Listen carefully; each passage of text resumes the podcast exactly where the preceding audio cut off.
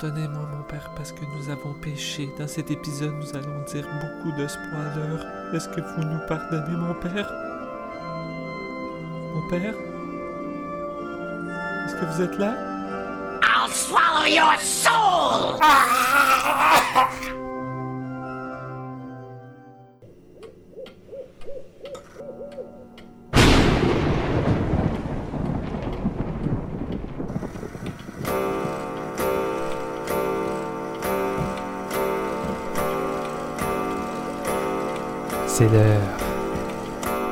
votre maïs soufflé et votre boisson gazeuse, car c'est le moment d'écouter un nouvel épisode de Séance de minuit.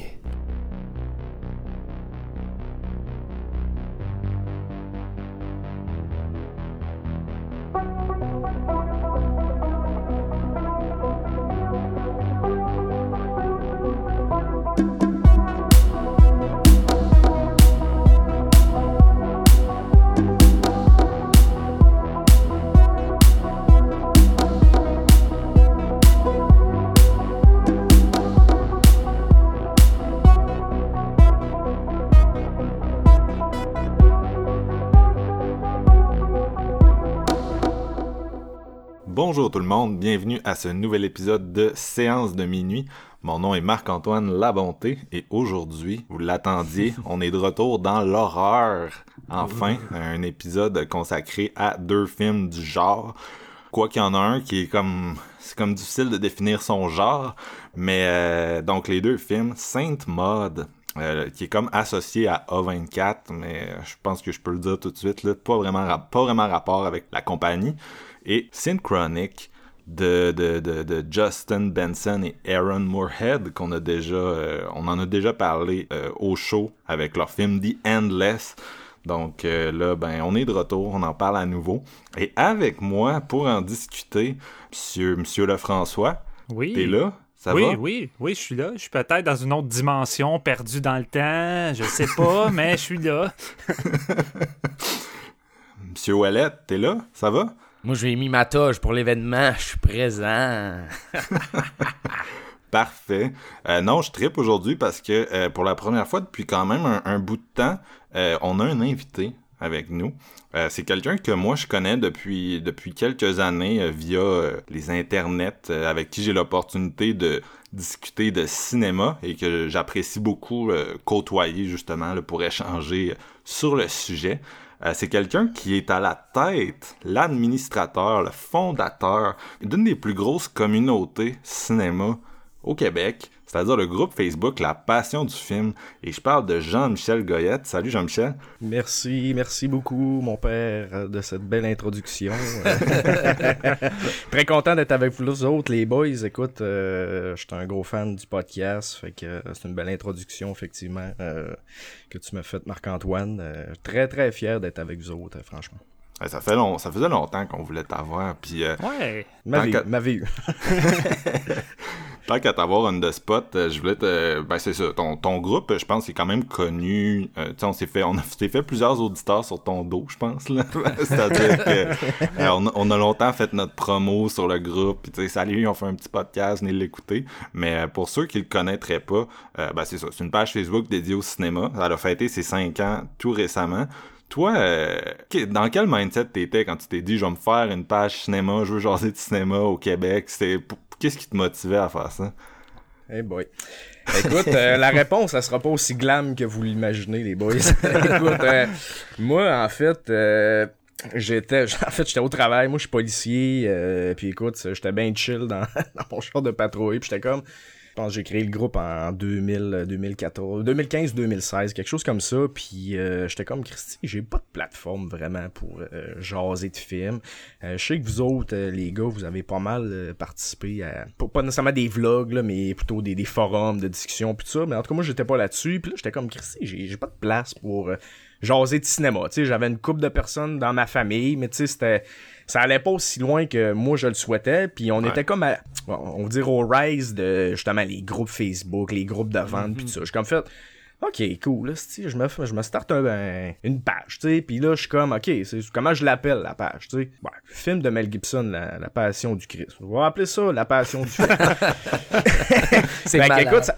Ouais, puis écoute, ça commence comme ça, puis là, je suis comme, OK, c'est qui qui va avoir dans mon groupe? Ben, toutes les personnes qui sont dans ma liste d'amis. Fait que là, j'ai shoot, mon père, ma mère, mon frère, ma soeur. Puis écoute, genre un an plus tard, euh, ça, ça, ça, c'était comme vraiment en pleine effervescence. Puis écoute, cinq, cinq- cinq ans plus tard, on est rendu 6500 balles. Puis euh, écoute, je pense que ça...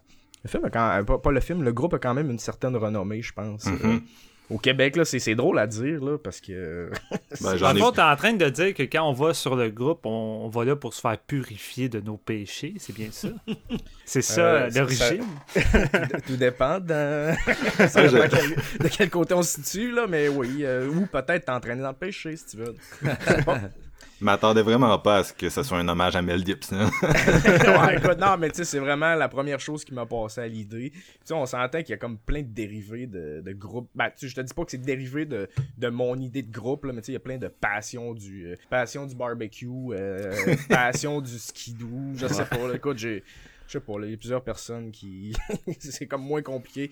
Euh, je mets ce que j'aime, puis je mets un qualificatif, euh, qualificatif avant qui est euh, j'aime ou euh, passion ou, euh, non, mais écoute, la, la preuve, anyway, que, un, le nom est bon, mais deux, euh, ton idée, il y avait pas juste toi qui en avait besoin, c'est justement, tu viens de le dire, vous êtes rendu 6500, puis pour un groupe Facebook québécois, c'est quand même impressionnant, là, tu sais, d'avoir réussi à rassembler tout ce monde-là. Fait que clairement, il y en avait du monde qui avait le goût de jaser aussi, euh, avec toi, puis avec tout le monde, euh, la non, communauté que Puis, créée. euh, tu sais, il y a quand même un reach, euh, c'est drôle à dire, mais à l'international, on a beaucoup de membres français, belges, Mm. puis il y, a- il y a beaucoup de, de membres quand même du Maghreb, là, genre tout le, le- le nord de l'Afrique. là, c'est Il y a beaucoup de gens qui sont francophones dans ce coin-là. là, fait que c'est spécial, pareil. Écoute, j'ai quand cette semaine, il y a quelqu'un qui est venu me voir sur Messenger. Hey, on a parlé de toi à radio. Euh, encore une fois, c'était à Radio X, ça, mais j'étais comme, ok, ouais, c'est- spécial pareil. Là.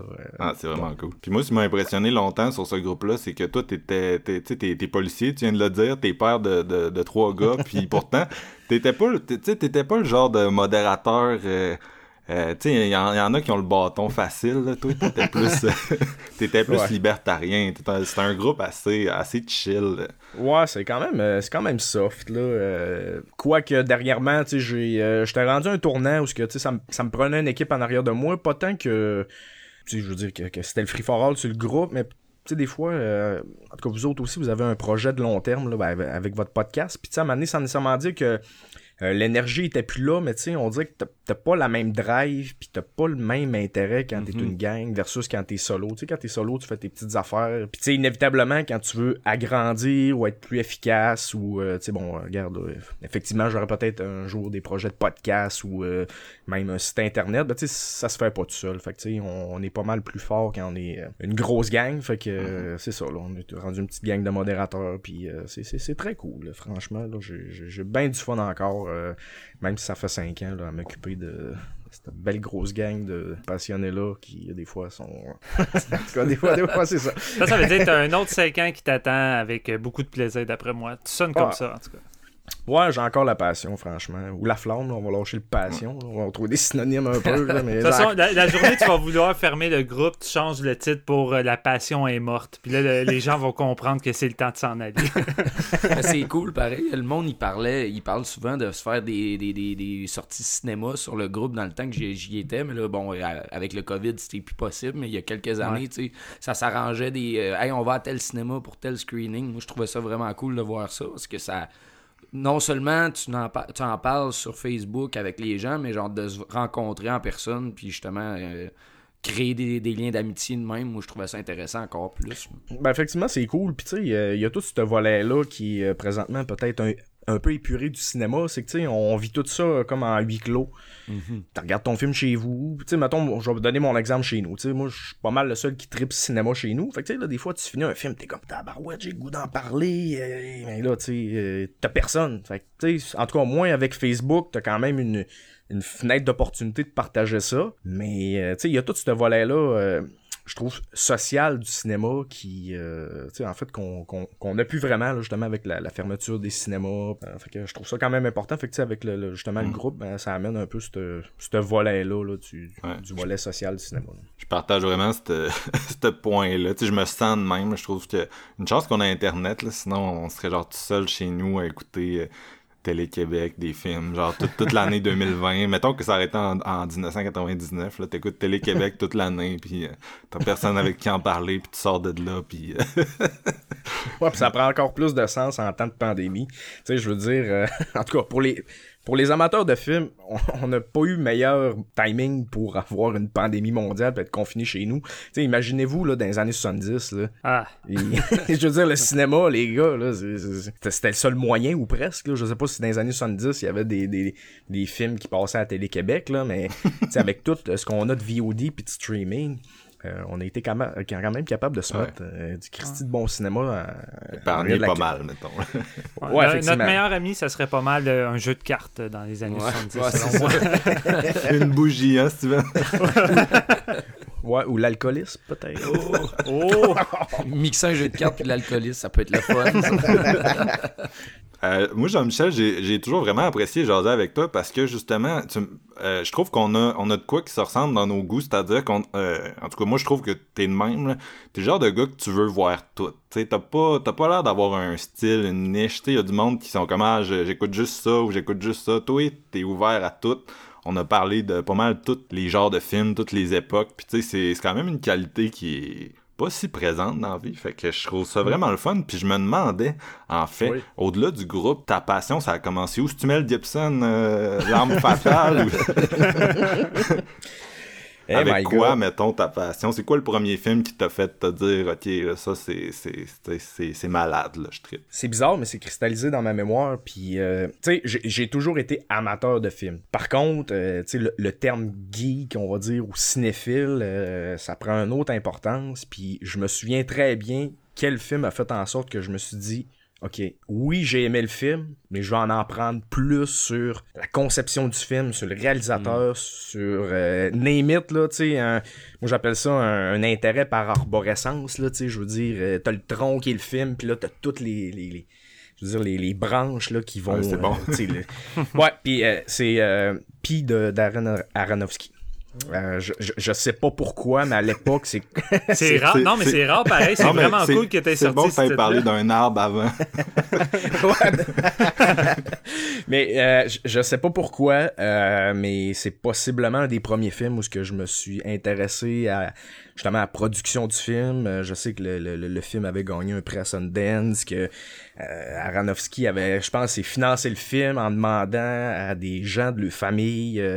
C'est comme un, un échange d'argent dans le style, tu sais, euh, si tu me donnes 1000 pièces pour financer mon film, s'il fait du cash, je vais t'en remettre 10 000, Ouais. tu sais. euh, fait que euh, c'est vraiment le premier film là, tu sais, qui m'a euh, fait intéresser euh, au-delà de l'œuvre. c'est ça, là, par rapport au cinéma. là. C'est c'est vraiment le premier que je me souviens là, Ah. qui, qui a fait exploser ma passion. C'est malade. Moi, moi, en fait, je me souviens que Requiem for a Dream, la première fois que je l'ai vu, tu sais, je tripais sur le montage, puis c'est vraiment là que je me suis comme mis à lire un peu. Tu sais, je, comprenais un peu comme à ce moment-là, déjà un peu le, la base, mettons, mais tu sais, c'est comme la première fois que vraiment un montage attirait comme l'attention sur lui-même, puis que je comprenais, ok, ça aussi, tu sais, ça aussi, il y a de quoi là, là. C'est pas juste le gars qui est avec sa caméra, puis le gars avec son stylo avant ça, là, tu sais.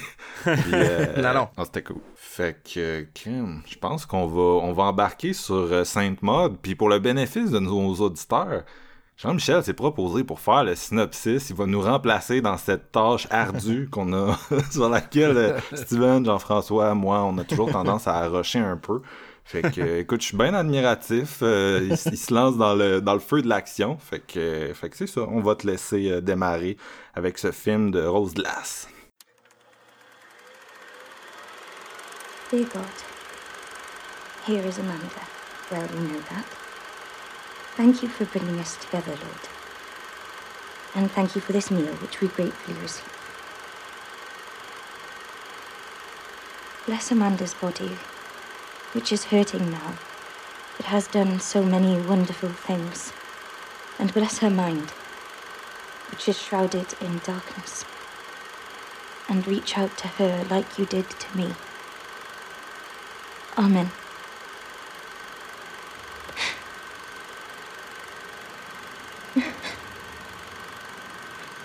He?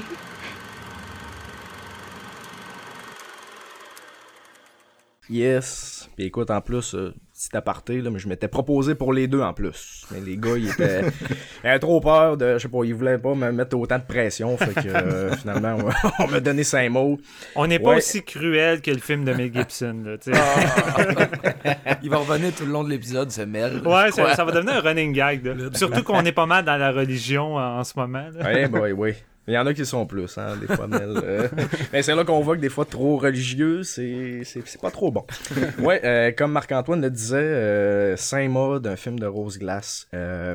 En fait, on suit, bien évidemment, Maud, qui est une infirmière qui a été, en fait, tout récemment, là, convertie au catholicisme. Il s'est passé quelque chose dans sa vie, puis elle s'est plongée un petit peu là-dedans. Donc, euh, rendue infirmière à domicile et puis euh, son affectation, euh, une de ses premières affectations, c'est euh, les soins palliatifs à domicile d'une danseuse de renommée internationale qui est en fin de vie malheureusement. Donc elle va s'occuper de elle, se lier d'amitié. Euh, d'une certaine pitié pour elle. Euh, elle a son petit côté religieux maude et puis euh, elle se rend compte euh, que justement la personne de qui elle s'occupe, elle a un petit côté un petit côté party, un petit côté qui est contre la morale, donc elle se donne un petit peu comme mission de justement là, la ramener sur le droit chemin. Malheureusement, elle va se faire un peu trahir par cette personne-là et puis va s'en suivre une chute assez vertigineuse dans le, le fanatisme, la religion, euh, name it. Donc, euh, ça ressemble pas mal à ça, les boys. Ouais. Je pense que euh, c'est quand même un bon résumé. Je pourrais aller un petit peu plus loin, mais on tomberait peut-être dans les spoilers. Ouais, c'est tout le temps dangereux, hein, ça. Puis la question à 100 pièces, as-tu aimé ça? Ben, ça serait plate de vous le dire tout de suite, les gars. Fait que euh, on va y aller un petit peu. On va, on va talker un petit peu là-dessus. C'est un film. euh. ah, mais tu sais, c'est, un peu euh, votre manière de faire, euh, de, de justement, de, de- de se laisser euh, désirer. Écoute, euh, Saint-Maud, c'est un film. euh, tu sais, les gars, vous autres, vous êtes des, des gros fans d'horreur, vous autres aussi. euh, moi de même. Euh, ça fait longtemps qu'on l'attend. Oui. Oui, Oui, oui, merci. oui, oui. ça fait longtemps. Euh, de ce que j'ai lu, le, le- je pense le, le, le, le film avait eu sa première au TIFF. euh, Yes. Je pense que c'est comme en 2019. C'est ça. Euh, les critiques étaient quand même assez bonnes. Bon, euh, après ça, la sortie était prévue, je pense, c'est l'été dernier, l'été 2020. 13 avril, à Pâques, Oh, euh, l'année passée. Ouais. Il y avait, il y avait un, un bon petit stunt marketing avec ça, genre le vendredi saint, c'était censé être Sainte. Ah, c'est Parfait. C'est parfait. Fait que là, le film est reporté, pandémie oblige. Finalement, euh, de ce que j'en ai compris, il y a eu une petite sortie dernièrement comme en cinéma. Finalement, on apprend que le film euh, va avoir une sortie en VOD. Fait que tu sais, le, le- le film, là, il, est- il est attendu puis il est désiré depuis longtemps par la, la communauté de fans euh, d'horreur. Sais, écoute, un peu à l'image euh, de Maud qui, euh, qui attendait justement peut-être un signe euh, du Christ. Nous autres aussi, on attendait peut-être un signe positif ou négatif. On s'entend qu'en tout cas, il- on l'attendait, ce style de film-là. Moi, ce que j'aime de l'horreur, là, euh, bien évidemment, je trouve que c'est une des émotions qui est la plus pure que tu peux pas avoir. Tu sais, je veux dire, il y a personne qui peut combattre ça. La, la peine, tu peux la combattre un peu, mais l'horreur, c'est vraiment une émotion qui est pure. Puis moi, ce que j'aime de l'horreur, c'est vraiment quand on est capable de combiner un horreur qui... euh, ben, l'horreur, mais le, le, le, le métatexte aussi en arrière, ce que ça vient bonifier un visionnement, ok? Puis moi, avec Saint-Maud, c'est ce que j'ai eu. Euh, on a un film euh, à la base qui est quand même assez simple avec sa prémisse. Euh, on est vraiment comme dans un drame d'horreur psychologique. C'est vraiment un film où ce qu'on aurait peut-être même pu épurer tout le volet drame. Écoute, moi là, j'ai solidement pris mon pied avec Saint-Maud. Franchement, là, j'ai vraiment eu une épiphanie. euh, c'est assez. euh, Non, franchement, écoute, puis tu sais, je m'étais mis dans le mood, les boys. tu sais, je m'étais mis les écouteurs, toute l'équipe. Tu sais, mon visionnement commence, puis je suis comme, ok. Sais, je m'attendais à un film dans le style un peu A24, là, un peu slow boil, puis euh, pas trop rapide. Là, tu sais, je commence le premier 25 minutes, Chris, je m'endors dessus. Je suis comme, bon, OK. Bien. Ça va, ça Ça va pas bien. mal. Ouais, non, mais c'est ça. Mais tu sais, j'étais fatigué de ma, de, de ma semaine. Puis là, écoute, on, je recommence ça. Genre, tu sais, j'y donne une deuxième, ben, pas une deuxième chance, mais je recommence ça à zéro. Puis les gars, j'ai eu la chienne de ma vie. Écoute, si c'est venu me chercher d'un trip, ce film-là, là, c'est, tu sais, des fois, t'es pas capable nécessairement de mettre le point sur qu'est-ce que ce film-là, euh, pas nécessairement t'a apporté, mais comment tu te filé, puis quels sont les éléments qui constituent le film qui font en sorte que tu dis Chris, ce film-là, là, c'est vraiment génial. C'est overall, tout est sa couche sur ce film-là. Premièrement, l'acting, là, c'est incroyable. Moi, j'ai vraiment capoté sur l'acting. Euh, écoute, là, l'actrice, j'ai pas. J'ai malheureusement pas son nom d'habitude. Euh, Marc-Antoine, t'es bon. Morphide avec, euh, Clark. Ok, ok, super. Euh, Je le sais pas. Euh, tu sais, on est vraiment dans un film euh, qui parle de, de religion, qui parle des croyances. La croyance est testée. Fait que, tu sais, inévitablement, quand on parle un peu de religion, de religieuse, tu sais, on a souvent tendance à euh, avoir un peu l'archétype de, la, de la religieuse, un peu timide, pieuse. Puis, tu sais, je- sentais que le, le, le physique de l'actrice, là, était vraiment, tu sais, le physique est à l'emploi, là. La- On dirait que la fille avait des traits fins, puis... Euh, Elle joue une elfe dans le prochain Seigneur des Anneaux. Excuse-moi de te couper, mais. Ouais, ben, ben, écoute, c'est, casting parfait. Fait que, tu sais, euh, au niveau du casting, en tout cas, je, je veux pas trop tomber dans les détails, là, mais en tout cas, overall, j'ai, j'ai capoté sur le film. J'ai vraiment pris mon pied. C'est absolument le genre d'horreur que j'aime, qui prend son temps, euh, qui aurait peut-être, au final, pu prendre un petit peu plus de temps. Moi, je trouve, là, euh, j'en aurais pris un petit peu plus. Mais euh, c'est, un film qui a un message aussi à, à, à donner en arrière de tout ça. Fait que, yeah, c'est ça, écoute, j'en aurais plein à dire, mais là, je vous lance la balle parce que je vais parler pendant une heure. On, on va revenir à toi pour en jaser. Euh, Clair. crème, on a tellement d'options pour passer en deuxième, mais je vais envoyer Steven. Tu sais que t'en as pensé de ce film-là. Jean-Michel le dit, euh, on l'attendait de pied ferme. Et bon Dieu que ça fait quand même du bien dans une année où que ça commence relativement bien, mais ça manquait de gros calibre. Et là, on arrive avec cette mode, première réalisation de Rose Glass. Et j'ai vraiment pris une bonne petite claque. Le film est à la hauteur de mes attentes, avec peut-être une ou deux petites réserves, mais rien de forcément euh, dramatique. Mais de ce que je m'attendais de ce film-là, je trouve qu'il délivre de façon assez magistrale et de façon impressionnante pour une première réalisation. Moi, c'est la chose qui m'a le plus marqué, à quel point euh, que la réalisatrice maîtrise son sujet et sa façon de l'exploiter dans sa mise en scène. J'ai vraiment été sur le cul. Tu sais, de, de base, c'est surtout un film euh, sans trop... euh, on va essayer, en tout cas, de pas aller trop dans les spoilers. Mais c'est un film avant tout sur le trauma, chose qu'elle va vivre au début du film. On va avoir une petite scène d'introduction un peu nébuleuse, mais qui va nous tâter un peu le terrain. Après ça, on va suivre un peu la, la vie de Maud qui s'est convertie, comme disait Jean-Michel, puis qui va prendre de soin de cette ancienne danseuse qui, qui est rendue invalide malheureusement. Ça a détruit sa vie. Euh, puis elle est un peu pas mal en phase euh, terminale de- d'un cancer, je crois, si je me trompe pas. En tout Oui, cas, elle est c'est sur le ça. bord, ouais, ça, elle est sur le bord de mourir. Et euh, ce lien qui va se lier avec entre ces deux-là m'a vraiment fasciné. Puis je pense que c'est une des forces du film parce que Rose Glass joue beaucoup sur euh, l'ambiguïté. Et euh, je pense que c'est une de ses forces parce que j'ai beaucoup pensé au cinéma de Fredkins avec celui-ci. Et c'est pas juste une question qu'elle s'amuse à jouer un peu avec les codes euh, du film de possession, notamment de The Exorcist. Il y a des petits moments, évidemment, qui vont nous faire penser à ça. Mais je trouve qu'elle joue un peu à duper et à faire douter le spectateur avec sa mise en scène dans les détails, chose que Fredkins fait souvent, puis qu'il a souvent mentionné dans des interviews de cinéma. Avant tout, c'est une, une excellente arme pour euh, déjouer le spectateur puis le manipuler. Et je trouve que Rose Glass l'a très bien compris parce que tout le long du film, on va zigzaguer entre est-ce qu'elle a réellement un trauma qui a entraîné un genre de délire euh, psychiatrique ou elle a-tu réellement une connexion avec Dieu? Et tout le long du film, à toutes les fois que je pensais avoir une réponse, Rose Glass arrivait avec un nouveau détail qui faisait en sorte que je doutais. Et euh, c'est c'est vraiment hallucinant là-dessus. C'est sûr que vers la finale, elle va trancher entre les deux, puis on va avoir quand même une bonne réponse. Mais ça, c'est une de ses forces, c'est que malgré qu'elle donne une réponse, elle va pas délaisser l'autre côté au point que je doutais encore malgré la réponse. Fait que ça, euh, chapeau, la, elle maîtrise euh, son sujet. Puis, euh, écoute, euh, Jean-Michel le dit également, l'actrice principale, je pense qu'elle porte le film sur ses épaules. Je veux rien enlever à l'écriture puis à la réalisation de Rose Glass. Il y a un motif récurrent d'escalier dans ce film-là. Puis, Ouais. Euh, j'ai jamais vu quelqu'un monter escalier, un escalier avec autant de... Il y a comme au moins 10 shots d'escalier là-dedans. Ouais. là, puis, euh, C'est malaisant. La première véritable scène qui essaie d'incorporer un peu de fantastique est celle de l'escalier. Sais, une espèce de petit plan séquence de, de mode qui va, mon- qui va monter les escaliers. Puis c'est là qu'on va voir un peu sa première crise, euh, qui est en fait une espèce de, de connexion, si on peut dire, avec Dieu, qui semble à la fois douloureuse parce qu'on tombe un peu dans le body horror à la sais, à l'exorcisme avec son corps qui commence à se tordre mais également avec un côté très sexualisé euh, et sur le bord de l'orgasme pratiquement à chaque fois. Fait que ça donne un mélange assez détonnant et c'est surtout les gros plans sur son visage.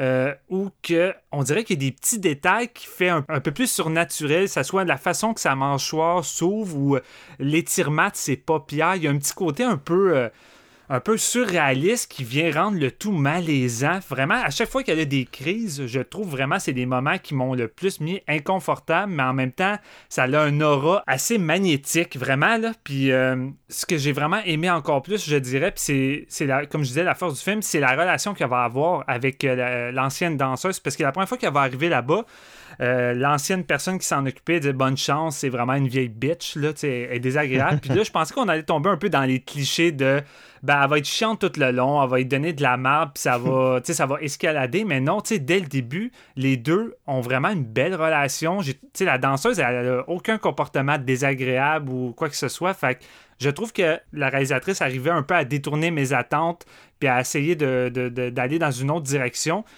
Et moi, c'est vraiment ça qui m'a le plus euh, attiré, cette espèce d'aura puis d'atmosphère qui va venir s'intégrer au début, qui est à la fois agréable, mais ça va devenir de plus en plus lourde parce qu'il y a tout le temps un petit côté euh, qui va pas bien à l'intérieur de Maud, qui va venir s'incruster de plus en plus, puis surtout avec sa mission de vouloir euh, absolument ramener cette danseuse-là sur le droit chemin, un peu comme un moyen pour elle de se guérir de ses péchés de elle-même avec ce qui est arrivé dans son passé. Puis il y a un gros lien qui est relié entre tout ça. C'est pas pour tomber dans l'espoir là, mais au début, la personne que tu vas voir qui va être décédée sur la table est positionnée d'une façon assez étrange, avec la tête par en arrière. Puis au moment où elle va aller euh, s'occuper de la jeune danseuse dans le grenier, elle va tomber sur ses toiles. Puis je sais pas si vous avez remarqué, mais il y a une des toiles où que c'est une photo de la danseuse qui est penchée par en arrière, comme dans le temps qu'elle faisait ses danses, puis c'est identique Ouais. à, la, Ouais. à la dame du début. Déjà là, tu peux sentir pourquoi elle a une connexion directe avec cette dame-là, puis qu'elle veut absolument euh, essayer de la ramener sur le droit chemin.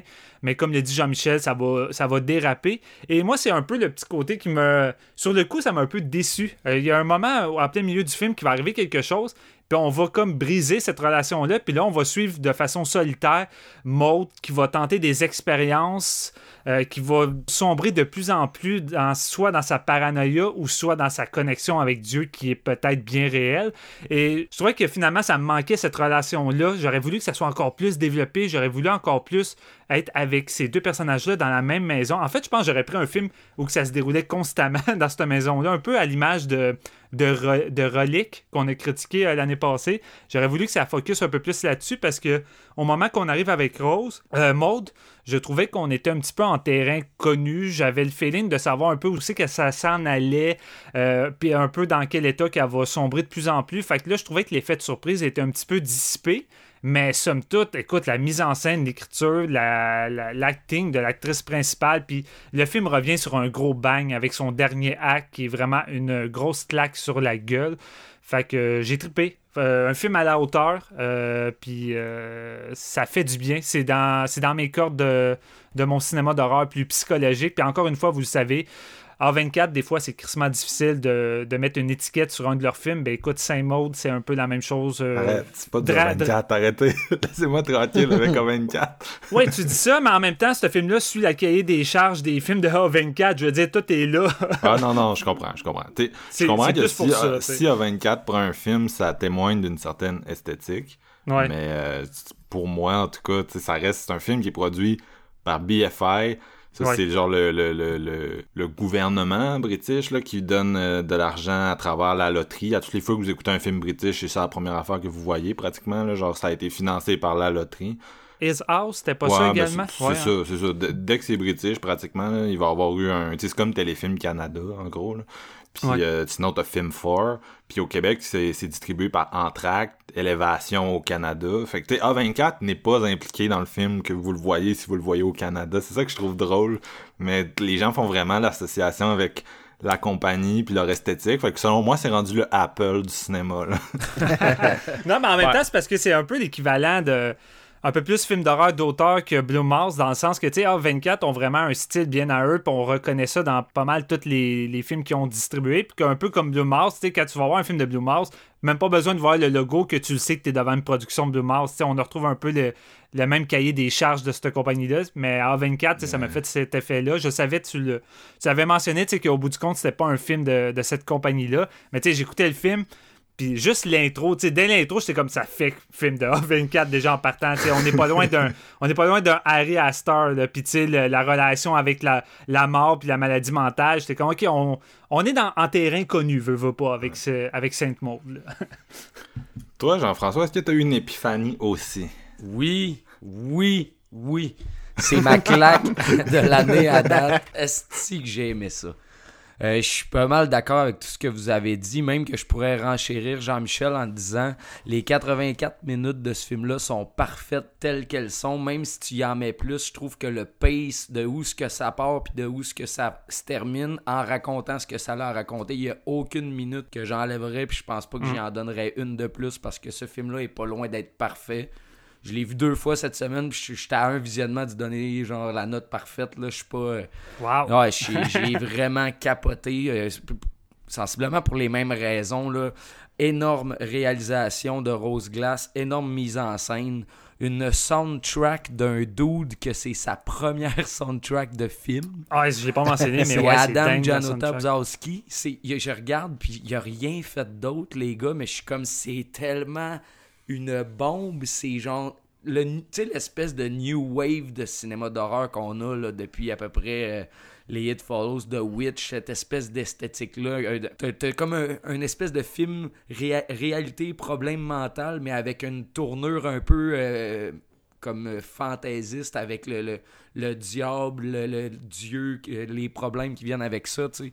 Hmm. Je pense Tout que... le temps minimaliste, tu sais. C'est exactement ça. On est, on est là-dedans, on l'embrasse parce qu'on tripe. Ben, Sainte Maud, c'est genre. C'est le film qui respecte tout, on dirait, ces espèces de codes-là qu'on est, qu'on est rendu habitué, mais rares sont les films qui l'ont aussi bien fait dernière, dans les dernières années. L'attente en valait la chandelle. Je veux dire, j'étais tellement hypé. Puis, tu sais, on dit tout le temps, faut pas trop hyper un film comme ça par Ouais. peur d'être déçu. J'étais pas capable de pas me hyper, mais maudite merde que j'étais pris sur mon sofa quand j'ai regardé ça. Ça m'a vraiment foutu la chienne aussi. Euh, puis pour des scènes où, où c'est l'espèce d'idéologie, les, les- les- tous les signes qui sont reliés à la religion dans ce film-là, euh, qui sont mis à l'écran, soit que c'est dans ta face, soit que c'est vraiment subtil. Je trouve que Madame Glass, Rose Glass, elle, elle maîtrise son écriture de ses personnages parce que toutes les relations sociales de Maud sont awkward as fuck. À Ouais. chaque fois qu'elle parle avec quelqu'un, puis il y en a plusieurs des, des genres de, de scénettes comme ça, où ce que, mettons, euh, je pense à une euh, avant le dernier tiers, où ce qu'elle s'assoit sur un banc de parc, puis elle décide de parler à la femme sur le banc de parc. Toutes les fois qu'elle parle à des gens, ça finit mal. Elle a des hosties de problèmes, ce personnage-là, puis le casting est A1, comme Jean-Michel, tu le disais. C'est vraiment... Écoute, je pense pas que tu peux trouver une actrice mieux placée pour jouer ça. On dirait qu'elle a embrassé le rôle comme ça, comme si elle, elle connaissait déjà le script avant de le lire. C'est l'impression que, que ça m'a donné. Mais aussi, j'enlève rien à Jennifer Ellie qui joue Amanda, Mm. qui est leur relation. Tu sais, je veux dire, Steven en a parlé, mais Ouais. c'est de la bombe, là. Sais, vous parlez des escaliers. Il y a mon meilleur plan. Ben, tu sais, je dis le meilleur plan de l'année. J'ai rien eu pratiquement cette année. Mais bon, le plan où ce que l'espèce de, de- d'escalier en pierre, style exorciste, qui part à l'horizontale puis qui s'en va vers la verticale, je veux dire, juste ça avec la soundtrack, man, je voulais rentrer dans mon sofa puis genre pogner une douillette tellement que j'avais la chienne parce que comment qu'elle filme ça c'est marié 100% avec une soundtrack qui vient te chercher dans tes tripes. C'est un film profond, c'est un film symbolique, c'est un film qui maîtrise son, sa thématique à fond, mais qui la pousse, mais qui pousse égal dans les deux sens. Autant, euh, c'est l'ambiguïté que tu parlais, là, mais je l'ai vraiment ressenti. Ça aussi, tu sais pas sur quel pied Oui. danser, puis je pense que ça, ça te fait jongler, puis c'est juste du génie de bout en bout. Écoutez, à part ça, je veux dire, c'est tellement plus un drame qu'un film d'horreur, mais c'est tellement épeurant que je pense qu'on est rendu là. On est rendu où les films d'horreur sont comme Ouais. pratiquement des drames réalistes comme ça qui te foutent les jetons. Moi, j'adore ce style-là. C'est un film d'horreur comme Joker est un film d'horreur, tu sais, fait que c'est c'est pour ça que je pense qu'il y a des gens qui vont être déçus puis je me chantais comme que c'était mon mon devoir de tempérer leurs attentes, c'est-à-dire que euh, faut pas que tu t'attendes à aller voir le nouvel Exorciste de A20 ou même le nouveau Hereditary de A24 Non, c'est parce ça. que c'est beaucoup plus euh, c'est beaucoup comme vous avez bien dit, c'est que c'est vraiment à la, à la frontière de plusieurs genres euh, puis je m'attendais pas à ça sincèrement avant de le voir. Moi, j'ai, c'est ça, c'est, c'est, c'est la, la- la surprise que j'ai eue, c'est à quel point, justement, ça nous est arrivé quelques fois, je, je te dirais, dans les 5-6 dernières années, de dire que les premières réalisations de réalisateurs sont solides, mais on a des bons réalisateurs qui nous sortent des trucs fucked up comme premier film, puis je veux dire, Mm. euh, Saint Maud est, est pas hors de la règle. là. Je veux dire, c'est une réalisation top-notch de quelqu'un qui sait comment faire un film qui terrifie son audience. C'est ça. Puis surtout, on s'entend-tu, une première réalisation, puis t'arrives avec un film où que ta priorité, c'est l'ambiguïté. J'ai de la misère avec ce mot-là. L'ambiguïté. C'est- ça, puis le pouvoir de la suggestion. Parce qu'ici, l'horreur euh, est rarement... En tout cas, la violence est rarement montrée, mais c'est un des films qui... Un des films cette année à date que j'ai vu qui est le plus violent Ouais. psychologiquement. Et la façon qu'elle arrive à, à jouer avec la violence, mais de façon suggérée, puis que ça arrive à te frapper aussi bien que si tu voyais des images de, de, de, je sais pas moi, des, des pins qui transpercent un pied, justement. Euh, vraiment, déjà là, tu arrives à, à maîtriser ça dès ta première réalisation. C'est parce que clairement, tu as déjà ça dans le sang. là. parce que c'est impressionnant. là. Ouais, puis tu parles des souliers, euh, parce que Marc-Antoine, tantôt, euh, faisait un petit comparatif avec Joker, mais on s'entend que s'il y a bien une scène qui fait Joker, c'est celle-là, justement, des, des, des genres de piquants qu'elle se met dans les pieds, puis après ça, ça en va comme euh, sur la main, Ouais. comme, en, comme en marchant un peu, je sais pas, là, un peu à la Joker, tranquillement, pas vite, bien évidemment, parce qu'elle a des, des pins dans les pieds, là, mais il y avait quelque chose de comme vraiment awkward, puis de... C'est ça, là, ça, ça- c'était comme vraiment là, le, ben, pas nécessairement le tournant pour le personnage, là, mais euh, c'est ça, là, tu sais, on était vraiment comme au tournant où ce que là, euh, je veux dire, elle avait franchi un point, puis euh, Elle, allait comme expérimenter les péchés, puis elle voulait déjà comme se punir d'avance avec, euh, avec les pins dans ses pieds, dans le fond. ouais, effectivement, ben, les, les, les grains de popcorn, euh, quand on parle de popcorn, euh, on s'entend qu'on peut pas être plus là-dedans cet temps-ci au Québec, euh, le popcorn, mais effectivement. tu sais, j- j'aime vraiment ce genre d'horreur-là, parce qu'on prend le temps, puis tu sais, des fois, le, le, le less is more, là, c'est... En tout cas, moi, à mon niveau, il y a vraiment un payoff, puis euh, là, on parle de, justement de, de spoiler, là, mais tu sais, la, la, la fameuse scène où ce que, bon, on s'en va, euh, en fait, elle retourne euh, pour euh, se venger, ou, euh, en tout cas, envers, envers la, la, la- l'ancienne danseuse, puis... euh, ouais, effectivement, puis... Franchement, là, ça m'a vraiment pris de court parce que, tu sais, moi, je veux dire, j'étais un peu dans cette optique-là, là, que, bon, on était d'un film religieux, mais, tu sais, bon, moi, je pensais religion, mais j'ai jamais pensé comme, bon, en fait, au, au diable. Puis, tu sais, effectivement, quand elle a comme ce- cette vision-là de la, de cette personne-là qui teste un peu sa foi, puis, euh, écoute, avec ce, euh, Steven t'en parlait tantôt, là, mais tu sais, des fois, le, le, le- il y avait un rapport, justement, au visage déformé, là, on avait la, la, la protagoniste, là, qui était souvent avec, euh, dans des positions faciales, tu sais, comme vraiment déformées, puis là, on a justement cette danseuse-là, là, qui est, euh, bon, on peut penser ou pas que, bon, c'est, c'est, c'est, le, le diable en personne, mais euh, il y avait vraiment comme une déformation dans son visage, là, qui, en tout cas, moi, ça m'a vraiment fait... euh, moi, moi j'étais en train d'écouter le film dans mon lit, puis j'avais les pieds qui dépassaient, puis écoute, les gars, j'ai mis, j'ai mis ça, ça- j'ai mis ça sur stop, puis je me suis installé euh, sur l'autre sens du lit, puis euh, les, les, les, les pieds dépassaient plus.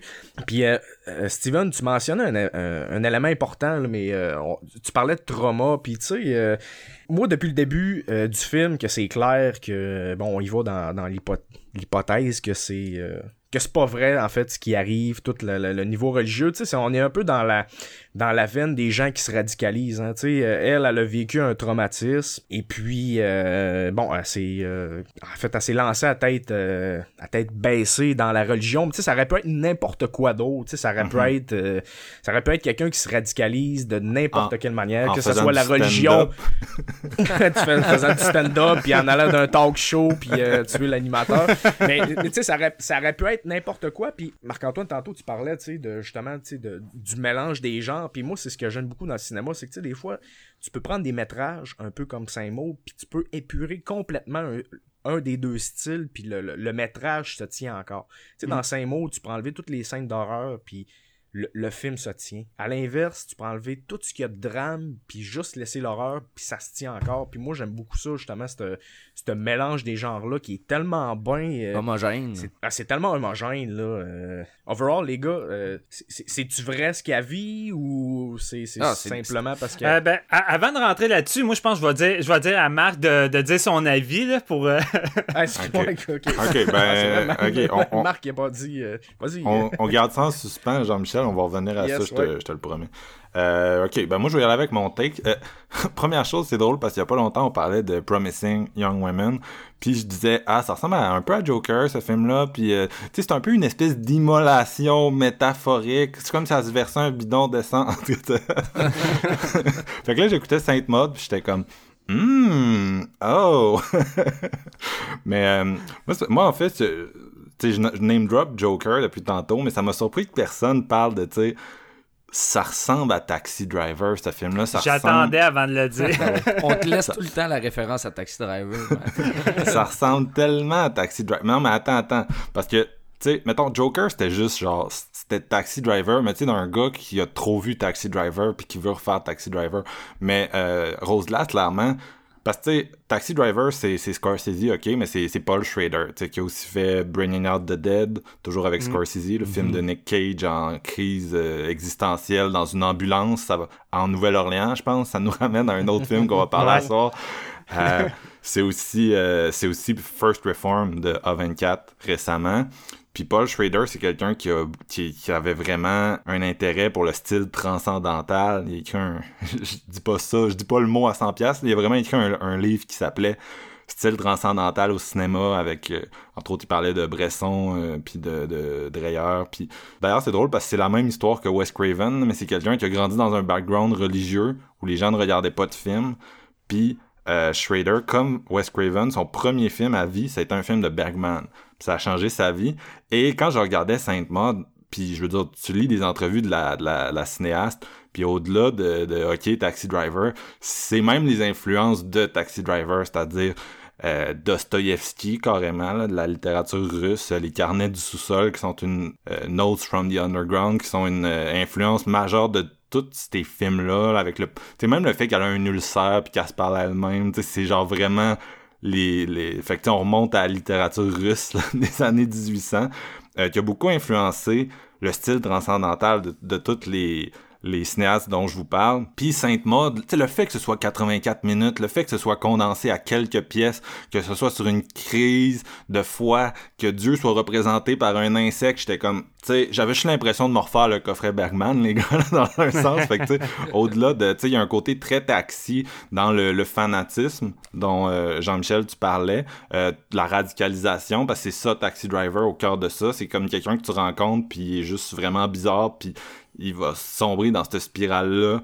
Puis, tu sais, on est loin de Sainte-Maude parce qu'il n'y a pas de Dieu dans Taxi Driver. C'est plus, c'est plus politique, c'est plus, il regarde la, Ouais. la rue, puis euh, euh, il capote sur le... Il veut cleaner ses rues, puis tu sais, c'est- vous l'avez sûrement déjà vu tous, là, fait que c'est... je- je- T'sais, on a beau dire que euh, cette mode, c'est euh, encore un film qui traite d'un trauma, mais il y a tellement de façons différentes de traiter un- d'un trauma dans un film. Puis tu regardes Taxi Driver qui le fait d'une autre manière, c'est ça. là. Non, c'est ça. Fait que, tu sais, il y a ce côté-là qui faisait très Taxi Driver, mais d'un autre côté, il y a un côté qui faisait vraiment, tu sais, Bergman puis toutes les influences qui sont au-dessus de, de Taxi Driver. Fait que contrairement à Joker, où j'ai juste buggé sur, c'est comme une version vraiment plate de Taxi Driver, celui-là, c'est le contraire, c'est que j'ai vu, j'ai vu tout ce qui, tout ce qui lui ressemblait, mais en même temps, j'ai vraiment trouvé qu'elle arrivait à donner comme sa propre personnalité. Puis c'est drôle que ça... Parce que c'est c'est allé au TIFF en 2019, comme Jean-Michel disait, puis c'était deux semaines après euh, Joker à- en Italie. fait que c'est vraiment deux films qui sont sortis en simultané, puis que tu les regardes, puis tu sais, même Joker, là, je veux dire, la scène d'escalier de Joker s'est rendue culte. Le, le, le, le Joker Ouais. qui descend l'escalier, puis le monde allait tout se prendre en selfie à l'escalier avant le COVID, du moins. Fait que, tu sais, même les escaliers, là, il y en avait aussi dans The Exorcist, bien sûr, qu'on peut ramener à Sainte-Maude, mais euh, fait que c'est sûr que tu regardes ce film-là, puis directement, moi, j'avais juste la tête qui bouillonnait de références. Fait que c'est pour ça que ça m'a quand même impressionné qu'au-delà de tout ce que je name drop depuis tantôt, elle parvienne à vraiment affirmer son propre son propre style. Euh, vous avez beaucoup parlé du personnage, de l'actrice, de son jeu physique. Je suis pleinement d'accord avec vous. C'est un film qui, c'est ça, 84 minutes, ça perd pas son temps. Ça joue beaucoup avec l'architecture, les compositions visuelles. Euh, L'escalier est là dans l'exorcisme, puis il est là dans ça, bien sûr. C'est une espèce de métaphore d'ascension et à l'inverse de descente aux enfers dans certaines scènes. Euh, puis des de bonnes scènes d'escalier là-dedans.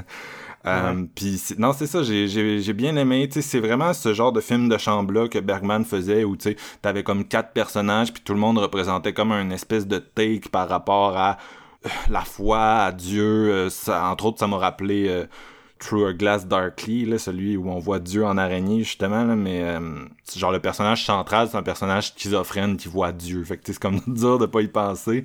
Euh, Persona, bien sûr, aussi. Puis elle a réussi vraiment à construire un peu ce genre de réflexion-là sur la foi, mais en même temps, c'est comme... je le personnage est vraiment bien construit. Euh, c'est un film qui est plus drôle que ce qu'on le présente depuis le début. Il y a vraiment des... Tu sais, il y a vraiment des... des... C'est ça, je m'attendais juste pas à un film autant, autant Taxi Driver où on allait être autant. Tu sais, ça allait pas juste être, hey, euh, je t'envoie une scène d'horreur à toutes les cinq minutes, puis on est tout le temps Ouais. dans une grosse ambiance gloomy, drony, euh, comme on peut voir dans l'IA 24. Mais vraiment, on va euh, étoffer un personnage à fond. Là. On va développer sa vie, qu'est-ce qu'elle a vécu avant.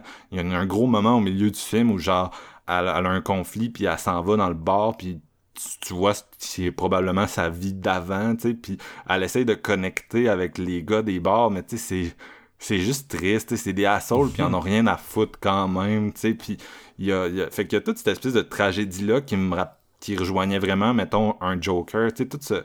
Mais sans, sans l'aspect caricatural, c'est ça que j'ai aimé. Tu sais, moi, Joker, je reprochais beaucoup le côté caricature, euh, puis, mais, mais tu sais, il y avait- il y avait ce côté-là penaud aussi dans Sainte-Maude, tu sais. Elle est toute seule, dans la vie, elle a personne à qui parler, elle a vécu un aussi gros traumatisme, elle est pas capable de connecter, puis même son rapport avec Dieu, tu sais, qui, qui la tient comme en vie dans un sens, c'est hyper toxique, je- si je peux dire. Ouais, ouais. Fait oui. que c'est- c'était vraiment une étude de caractère que j'ai trouvé. euh, c'était, c'était intense, mais en même temps, tu quand, quand tu la suis, puis t'arrives à cette finale-là, puis tout ce qui se passe à la fin, j'étais totalement on board, contrairement à tuer Robert De Niro dans un talk show. Fait que ça m'a, euh, ça m'a bien, ça m'a vraiment bien plu. Puis euh, on peut revenir à ta question euh, sur la, la finale. Ouais. je, vais, ré- je vais répondre en premier. Euh, puis là, ben écoute, on va ajouter une balise spoiler à cet épisode. Rendu là, on n'a pas le choix. hein. Non, ben c'est ça. Pardon. Non, mais, Mais ça serait plate de pas en parler non plus. Non, c'est clair, c'est clair. Sais que tant qu'à être dedans, euh, on y va. Moi, ça m'a rappelé la scène finale de, de First Reform, justement, là. La- son espèce de scène avec euh, son drano, puis t'as t'as comme vraiment une ambiguïté sur est-ce qu'il va se tuer, est-ce qu'il va pas se tuer, tu sais. Puis euh, ça finit avec un... Tu sais, ça finit vraiment une fin ouverte, là, où genre, tu, tu fais le choix. Puis moi, ben écoute, je suis quand même pessimiste dans tout ça, là, fait que c'est sûr que le plan final de elle qui, qui brûle, ben tu sais, je me suis arrêté là, puis je me suis dit, ok, tu sais. Tu comprends? Ça brûle. Toi, c'était quoi ton interprétation? Moi? Ouais, excuse-moi.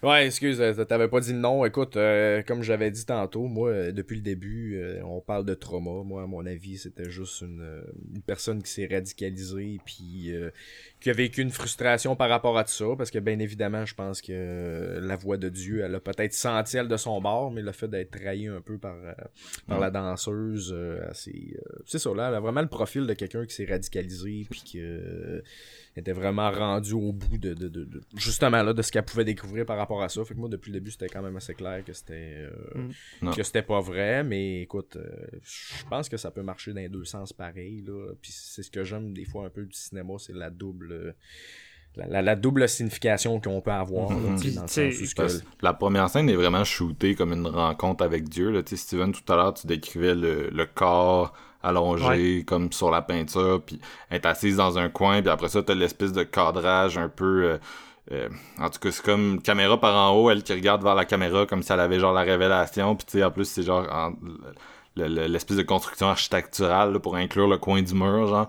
Puis, Ouais. euh, parce que c'est comme difficile pour moi de me dire que c'est pas ça sa rencontre avec, avec Dieu, tu sais. Ben, ça arrive au moment de son trauma, puis c'est Ah, tout ben, à fait ça, normal. ben oui. Rendu là, tu sais, le déclic se fait là, puis tu l'as dit, mais avant tout, c'est un film d'étude de caractère, puis jamais on quitte Maud, puis tout ce qu'on voit, c'est à travers les yeux de Maud. Fait que c'est normal qu'on commence à voir des trucs surnaturels parce qu'on a la même vision qu'elle a. Fait que c'est sûr que nous, sur le coup, on va peut-être douter pareil avec qu'est-ce qu'elle voit. Puis dans le fond, c'est normal qu'elle elle y croit tellement. On est là en train d'y croire peut-être aussi par moment. Mais tu sais, rendu à la finale, la réalisatrice n'hésite pas à montrer les deux côtés de la médaille. Tu sais, tu vois ce que Maud voit en essayant de se brûler, puis de l'autre côté, tu vois la réalité des gens qui sont juste traumatisés, puis elle qui brûle de souffrance. là, tu sais. Moi, vraiment, ouais, moi, que- comment j'ai vu ça, vraiment, je trouvais que c'était comme une personne, justement, après le trauma, qui va trouver refuge, qui va aller un peu comme se cacher, puis se, re- se redonner une nouvelle identité, un peu pour essayer de pas assumer ce qui est arrivé. tu sais. C'est vraiment comme laisser derrière, puis je recommence à nouveau en étant comme une nouvelle personne. Elle était Mais- pas très loin de son ancienne vie, par contre, ça reste dans la même ville. Ah Ouais. mais c'est ça. Mais tu sais, c'est comme ça, ça, ça reste un petit peu dans le côté minimaliste de tout ça, je pense. Mais euh, tu sais, quand on arrive à, à la finale et tout, et qu'on. le dernier tiers, moi, la- la- le dernier plan, ce que ça me dit. Puis je pense que on peut ramener ça à l'ambiguïté, encore une fois. Les deux côtés se peuvent, mais celui que j'ai embrassé le plus, c'est comme Dieu est, est pas là pour elle, puis elle, s'est en feu.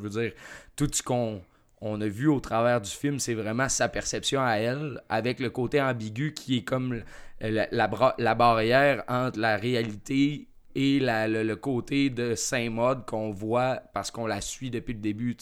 Mais sa réalité à elle n'est pas la réalité, puis je pense que ce qui vient trancher c'est le, le dernier plan, puis c'est la beauté de la chose, puis c'est ce que j'ai le plus aimé, je pense. Ça frappe de plein fouet, je dirais, là, la dernière seconde avec le gros, tu sais, Saint-Mode qui apparaît après en noir et blanc, j'étais genre, aïe aïe, man, c'est à quel point, justement, Glace, elle sait où ce qu'elle s'en allait avec ça, tu sais, puis c'est un peu, pour revenir à comment j'ai parti mon opinion, mais c'est vraiment des quar- 84 minutes bien senties, mais et maîtrisées au quart de tour, Ouais.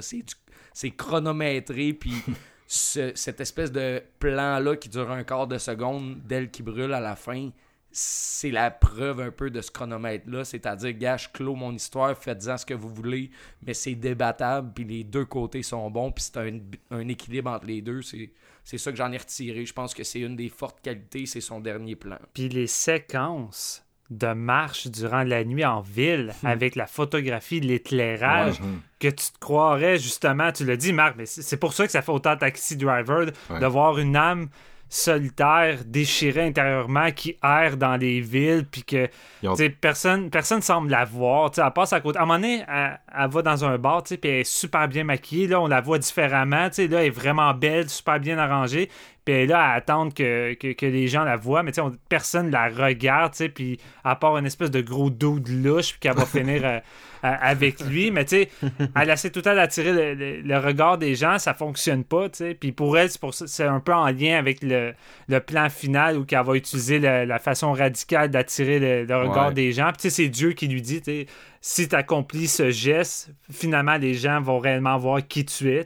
Puis euh, c'est pour ça que la, finale est à la fois triste, touchante, mais en même temps crissement déchirant. On est, on est entre plusieurs émotions, je trouve, durant ce fameux dernier plan-là.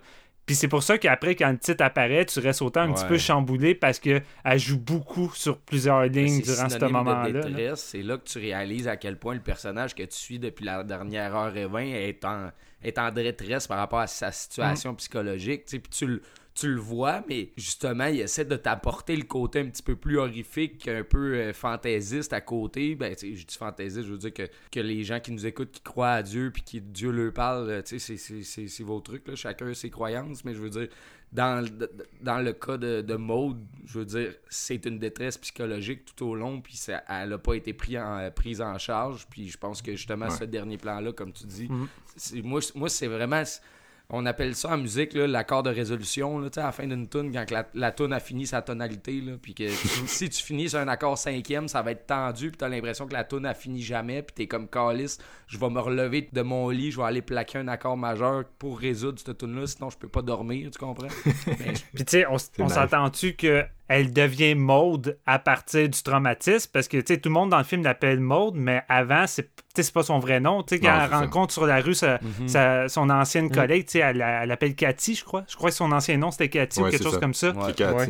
Ouais, ça, tu sais. Fait que c'est, c'est là que tu rends compte que on est en face d'un personnage qui a deux vies distinctes, puis nous autres, on connaît pas tant sa vie d'avant. C'est pour ça que quand on arrive dans le moment du bar, on a, comme dit Marc, on a, on a un reflet de ce qui était sans doute la vie de Cathy, mais Maud est là pour expier les péchés de Ouais, Cathy. Oh, Fait tu sais, c'est, ça qui arrive en ce moment-là. C'est un combat, c'est un gros combat intérieur. Puis, comme l'a dit Marc, c'est un film qui va être tellement dans, dans plusieurs genres, mais surtout plus dans le film de, de drame psychologique que c'est sûr que quand c'est vendu, encore une fois, comme un film d'exorciste, tout ça, ou purement horrifique, c'est clair que ça va décevoir Ouais. une partie du public, puis le public va être en crise. Mais en même temps, il y a des moments que le film assume un peu plus le côté fantastique, puis il décide d'y aller pareil, puis on peut pas dénier le côté horrifique. La dernière non, c'est séquence avec Amanda, même si c'est de la fantaisie qui passe à travers les yeux de, de Maud, n'empêche que ça reste une putain de scène d'horreur, Ben tu sais. Puis moi, mon plan préféré, JF, le tien est, est super génial, là, mais moi, c'est vraiment Maud, après avoir tué Amanda, qui flotte pratiquement euh, en dehors de la maison en avançant Ouais, avec les bras elle- dans elle les airs, avec le sang, sur le visage. là. Ça, c'est Wow! creepy, Wow!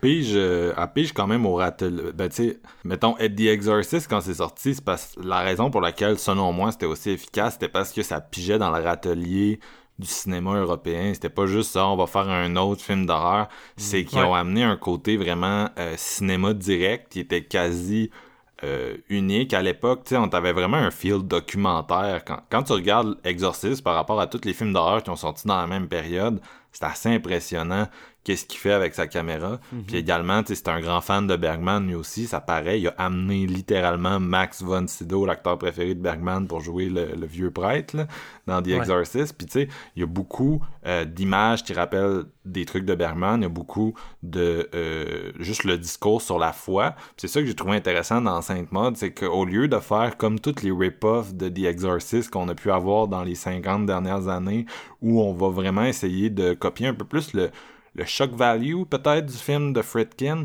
mais c'est pas ça le cœur de, de ce film-là. Le cœur de ce C'est film-là, c'est la crise de foi profondément anxiogène qui existe à l'intérieur du protagoniste.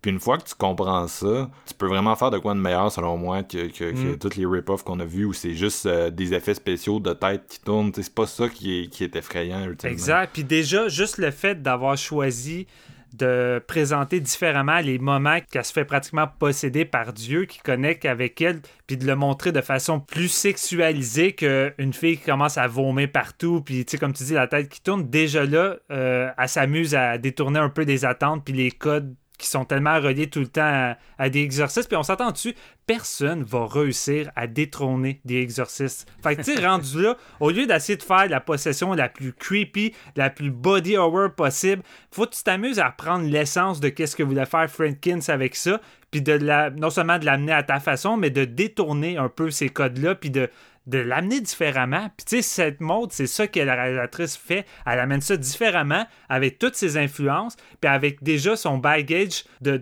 elle-même dans un premier film, qu'elle sait exactement aussi qu'elle s'en va, puis ça, on arrive avec une œuvre déjà quand même crissement accomplie, tu sais. Puis pour un premier film, déjà là, euh, c'est fort, c'est fort. Puis je pense qu'on en parle tellement souvent dernièrement, mais tu sais, depuis une couple d'années, on n'arrête pas de dire « Ah, ce premier film-là est solide, de tel réalisateur, telle réalisatrice », mais écoutez, on est dans une estie de bonne période d'une nouvelle génération de réalisateurs, réalisatrices qui sont en train de, de naître, là. Puis je veux dire, euh, c'est pas des choix qui vont manquer dans les prochaines années. là. J'avais justement cette réflexion-là par rapport aux premières réalisations remarquables, là, c'est-tu, des, des, des, des, des, des réalisateurs d'horreur dans les dernières années. Selon vous, ça s'inscrit-tu dans cette vague-là des Peel, des Astor, des 100%, Jennifer Ken? Ah puis- oui, ben oui, Je définitivement. l'ai amené ouais. tantôt comme point, mais je trouve vraiment que c'est de quoi de très fort dans les 5-6 dernières années.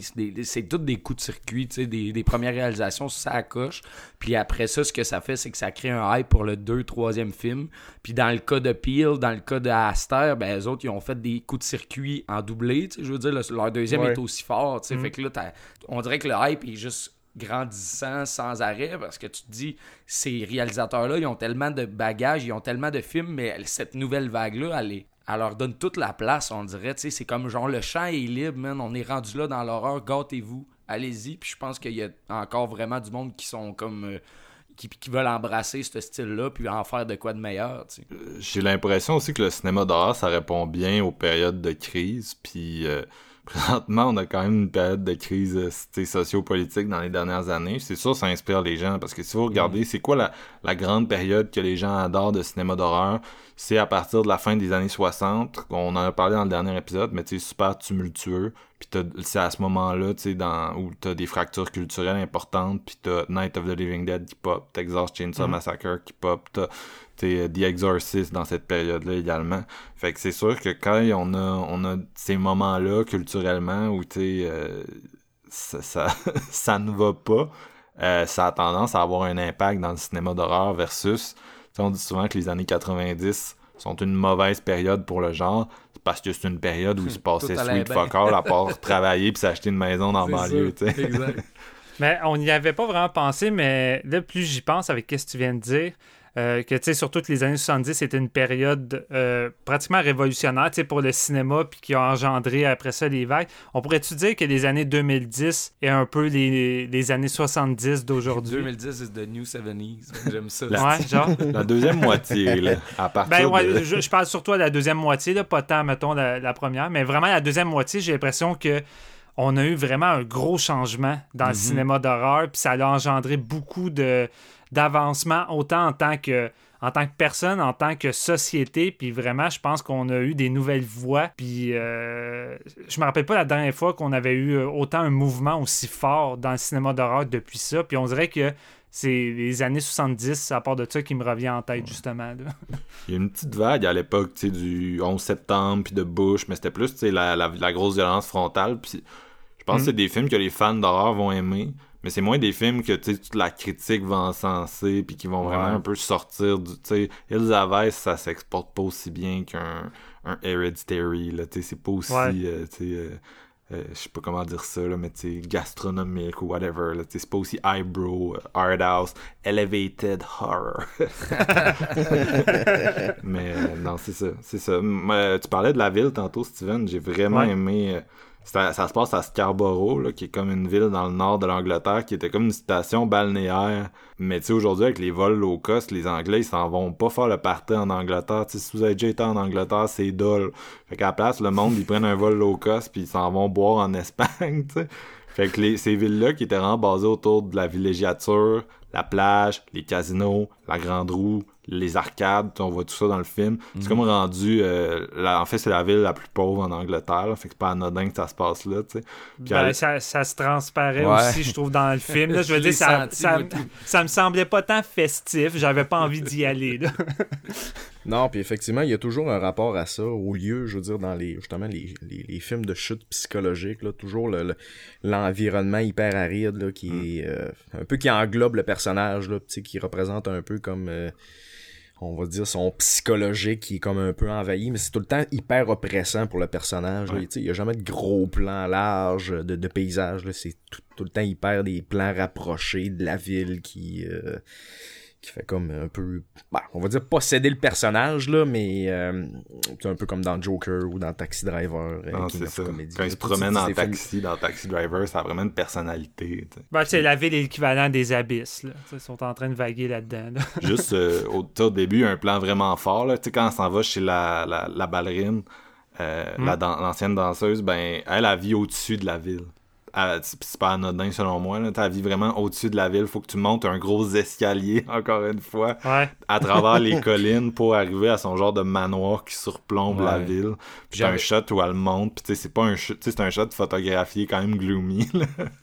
J'avais ce feeling-là aussi avec euh, l'espèce de, de soirée mondaine, l'espèce de party où ce qu'elle va avoir une espèce de, de, de breakout aussi, mode, mais t'as t'as l'impression qu'elle est vraiment, vraiment à part du reste de la ville. Puis je trouve que ça c'est un peu là la, la force qui euh, réside dans la deuxième partie quand Maud quitte la maison puis elle s'en va dans la ville. Tu vois l'espèce de contraste où elle, elle veut vraiment aider Amanda, mais elle, elle a un sentiment d'appartenance dans cette maison-là, tandis que dans la ville, on dirait qu'elle elle a tellement passé ailleurs. Ça revient à ce qu'on disait avec les, les espèces de deux vies distinctes du personnage.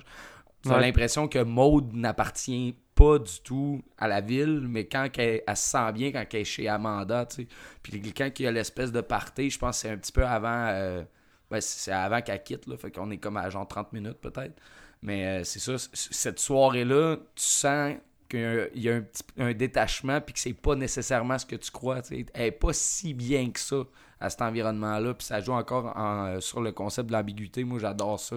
Il y a tellement de petites scènes comme ça, symboliques, qui, qui te ramènent à l'ensemble de ce qu'est Saint-Maud, mais c'est tu peux trouver des représentations dans chaque chacune des scènes, une après les autres. Je pense que ça se rattache bien. Ouais, il y a toute une représentative un peu de l'isolement qu'elle a vit, là, justement, par rapport peut-être à son ancienne vie, à son trauma, là, mais... Euh, on a la, la, la fameuse scène, qui était au restaurant, mange son petit frite, puis il y a comme un monsieur qui est en train de remettre son œil de vide, là, comme, cu- curieusement, on dirait que c'est comme ce monsieur-là qui est un peu bizarre, mais on dirait que c'est comme elle qui fit pas pareil dans le décor, puis il y a toujours un peu ce rapport-là à quand elle sort justement de, de, de la maison, puis euh, tu sais, elle est toujours en marge de la société. Là, je pense que c'est Steven qui parlait tantôt un peu de, de la scène où ce qu'elle est sur le, un peu sur le bord euh, d'un rempart, puis elle parle avec euh, je pense une mère de famille ou peu importe, là, mais on dirait qu'elle est vraiment tout le temps en marge de. de, de... Quand, quand elle sort de la maison, elle est tout le temps marginalisée, puis quand elle revient un peu euh, dans, dans, dans son élément qui est en tout cas peut-être plus contrôlé puis religieux, on dirait qu'elle est plus euh, elle est vraiment plus dans son élément. On pense à la scène du bar aussi où ce que tu sais visiblement elle est comme euh, un petit peu perdue puis elle se tire un peu à gauche puis à droite Moi, j'aurais donné un Avec la shooter fameuse- gratis si j'étais barman là-dedans parce que je- ça l'aurait Ouais. loussé un petit peu. Ouais, ouais, mais t'as-tu vu ce qu'elle fait avec ses Ouais, verres? c'est ça. Il y a une petite spirale dedans puis ça explose. Fait que, euh, non, tu veux, tu veux pas y coller une shot, c'est sûr. C'est bon ce que tu dis parce que ça aussi, c'est de quoi je pense qui vient un peu du cinéma de Bergman, mais qui jouait beaucoup dans sa représentation des. Parce que lui, c'était tout le temps des crises de foi aussi. Là, c'était jamais. euh, euh, lui, son père était pasteur. D'ailleurs, c'est drôle parce que le, je pense que le grand-père de Rose Glass est pasteur aussi. Je sais pas si ça a un impact de grandir avec un monsieur qui te preach euh, Jésus. Probablement, ça doit, ça doit t'apporter de quoi de plus, ça? Mais il jouait beaucoup avec le- l'extérieur-intérieur là, que tu viens de dénoter. C'était, c'était, c'était quand même de quoi que tu voyais souvent dans, dans ces films pour comme représenter euh, ces crises-là. Fait que c'est. ouais. Moi, moi aussi, je l'ai comme vu, là, tu sais, ça reste qu'il y a, il y a peu de lieux, là. Tu sais, il y a la ville, il y a genre les restos, les bars euh, où elle va un petit peu, puis sinon, ben, c'est vraiment son appart bizarre, puis la, la grande maison en haut, là, tu sais. Puis, euh, non, c'est c'est très architectural, là, comme... Comme, tu sais, c'est le genre de film que, genre, chaque, chaque, il y a aucun plan qui est perdu. On dirait, un film de 1h20, on dit tout le temps ça. Je sais pas pourquoi, là, mais on est tout le temps comme, oh, cette personne sait faire de la synthèse, contrairement à, à moi-même. de Ouais, c'est, du- l'économie. cinéma. ouais, c'est ça, c'est du cinéma compact à son meilleur. Là. Non, effectivement, on a comme tout le temps, euh, je sais pas, un objectif en tête. Là, on dirait que le film moyen, c'est comme 1h45 là, ou 1h50. Fait que, tu sais, je sais pas, on dirait que tout ce qui est en bas de ça, des fois, on dirait qu'il en manque un peu, mais effectivement, tu sais, t'es mieux d'avoir quelque chose de plus euh, stick puis compact puis euh, efficace que, justement, des fois, quelque chose qui s'étire trop. puis, 1h50 euh, sur euh, le remake de Wrong Turn, qui est quand même correct, mais ça dure quand même 1h50. tu sais. Non, mais c'est ça Ouais. qui est fou. Tu sais, tu regardes ce, ce petit film-là, 1h24, euh, qui dit tout ce qu'il y a à dire euh, sans problème, du début jusqu'à la fin, d'une maîtrise. Euh, tu sais, il y y a, vraiment rien de garoché. Mais tu vas avoir d'autres métrages qui traitent du trauma également, qu'on va être dans le 2h10, 2h20, puis tu as l'impression qu'il manque beaucoup de choses, c'est que le réalisateur n'a pas réussi. Qu'est-ce que tu dit? Midsummer, c'est 2h50. Moi, j'ai quasiment fait le saut quand j'ai vu celui-là, 1h24. Ouais, mais, ouais, sauf que celui-là, je le bouffe le 2h50. tu sais, contrairement à, je sais pas, à d'autres films où que finalement je finis par m'emmerder. Mais ça, c'est une question de, de point de vue personnel.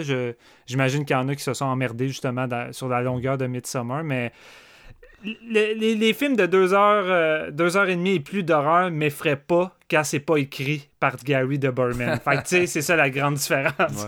Moi, on dirait que j'ai fait un petit saut aussi quand je l'ai mis, que j'ai vu ça à 1h20. Mais c'était Ouais. un saut, genre, je m'installais pour une ride. Moi, j'avais pas vu le trailer de Saint Maud, mais je l'étais fait vendre comme un peu, c'est ça, une espèce de film de possession slash euh, drame Ouais. psychologique, tout ça. Fait que moi, dans ma tête, j'étais genre, ah, ça va être 2h, 2h15. Tu sais, je me mets ça.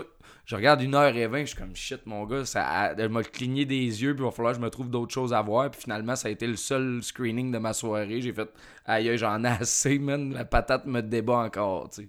Mais tu sais, en même temps, je comprends le, le- le marketing qui, qui savent pas comment vendre tel film, puis qui essayent juste d'y aller d'une façon plus straight pour euh, attirer les gens en disant juste, c'est comme c'est le nouveau exercice, c'est le nouveau film qui va vous faire peur. Tu sais, si, s'ils vont dire c'est le nouveau film d'horreur inspiré de Bergman, tu sais, le monde va juste être comme, hein? Fait, fait, tu sais, c'est- Ouais. ça reste que c'est un cinéma quand même fait pour un public plus ciblé, puis rendu là, c'est quand même difficile de le vendre à tout le monde. Tu sais, c'est pas. Cette mode, c'est pas le genre de film je me vois essayer de vendre, euh, exemple, à mes collègues de travail qui écoutent de temps en temps le gros film d'horreur. Mais Ouais. tu sais, ça, je sais que c'est un film vraiment plus niché. Puis, si vous êtes en partant pas amateur de, de drame plus psychologique qui vague un peu dans l'horreur, déjà en partant, vous allez être perdu avec celui-là. là. Il y, a- il y a beaucoup ça dans justement la, la, la, la, la communauté cinéphile. Les, les, les gens sont comme très souvent en deux factions. tu sais, Les fans justement de l'horreur, euh, un peu d'ambiance subtile, puis euh, tu sais, qui, plus d'ambiance, on va dire. Puis tu sais, t'as les gens qui sont très physiques, les jump scares, puis tout ça. Puis tu sais, euh, des fois les justement là, ce- ce- cette frange là de, gens qui aiment beaucoup les, les jump scares, de, voir la menace. Puis tu sais, il y a beaucoup une conceptualisation de ça, tu sais. Euh, puis ça, c'est pas un choix qu'on fait consciemment, mais tu sais, il y en a qui préfèrent se faire montrer et il y a des gens qui préfèrent imaginer. Ouais. Puis, puis tu sais, Saint-Maud, il y a quand même un payoff physique parce que, tu sais, bon, il y, a- il y a des éléments qui sont très freakants, mais euh, il y a quand même toute une montée très suggestive, tu sais, puis Steven en parlait tantôt, mais tu sais, la, la, la, fameux- la scène du début où ce qu'elle monte les marches, tu sais, ça peut être interprété de plein de façons, euh, tu sais, comme tu disais, ça peut être autant presque une épiphanie presque au niveau sexuel que presque une possession, tu sais, fait que il y, a- il y a cette subtilité-là que euh, tu sais, en fait, que, que, que chaque fan d'horreur a. Puis effectivement, tu sais, moi j'en ai vu des feedbacks de Chris, il se passe rien, euh, c'est de la merde, euh, tu sais, bon. Mais c'est ça, puis on revient un peu au, justement au marketing du film, mais tu sais, c'est- c'est effectivement le genre de film qui est dur à marketer parce que ça va être dur à vendre justement aux, aux gens qui sont euh, fans d'horreur Genre de euh, très physique. Conjuring ou des trucs comme ça. un Ben, exact- exactement. C'est ça, effectivement. Ouais, mais souvent, ces gens-là, justement, quand ils voient euh, A24, c'est le signe du diable. Oh Ouais, non, pas un autre film Ben, de tu sais, A24. J'en ai parlé sur le show récemment, mais tu sais, euh, exemple, ma, ma, ma copine, elle aime bien le cinéma d'horreur puis tout ça, mais tu sais, elle est pas fan comme je peux l'être, mais on regarde souvent des films ensemble, puis récemment, depuis une couple d'années, ça arrive souvent que genre, c'est un coup d'épée dans l'eau, puis que ma blonde a dit, il se passe rien dans ton de film, ben c'est... Et tu sais, c'est ça, c'est Conjuring 2, c'était fucking bon, euh, Ouija 2, c'est bon, mais tu sais, il se passe de quoi, comme tu dis, c'est flu- c'est physique, tu sursautes, il, il- à, à tous Mais c'est du monde qui sont là pour une montagne russe. Ouais, sont- c'est pas des gens qui, qui veulent forcément se casser la tête devant un long métrage. ça. Pour eux, ça reste du gros, C'est du, du, gros divertissement. Du gros ça, divertissement. parce que si je la mets de, euh, si je mets cinq mots là, puis euh, je veux dire, c'est clair, je vais vouloir le revoir bientôt, mais si elle est à la maison, clairement que c'est pas son profil parce que genre je vais perdre une heure et vingt avec ma blonde dans la fin de semaine, là. Non, c'est ça, c'est ça. C'est un film d'horreur très existentiel.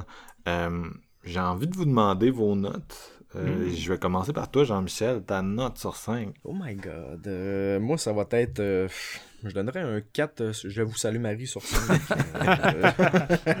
ouais, honnêtement, c'est. c'est...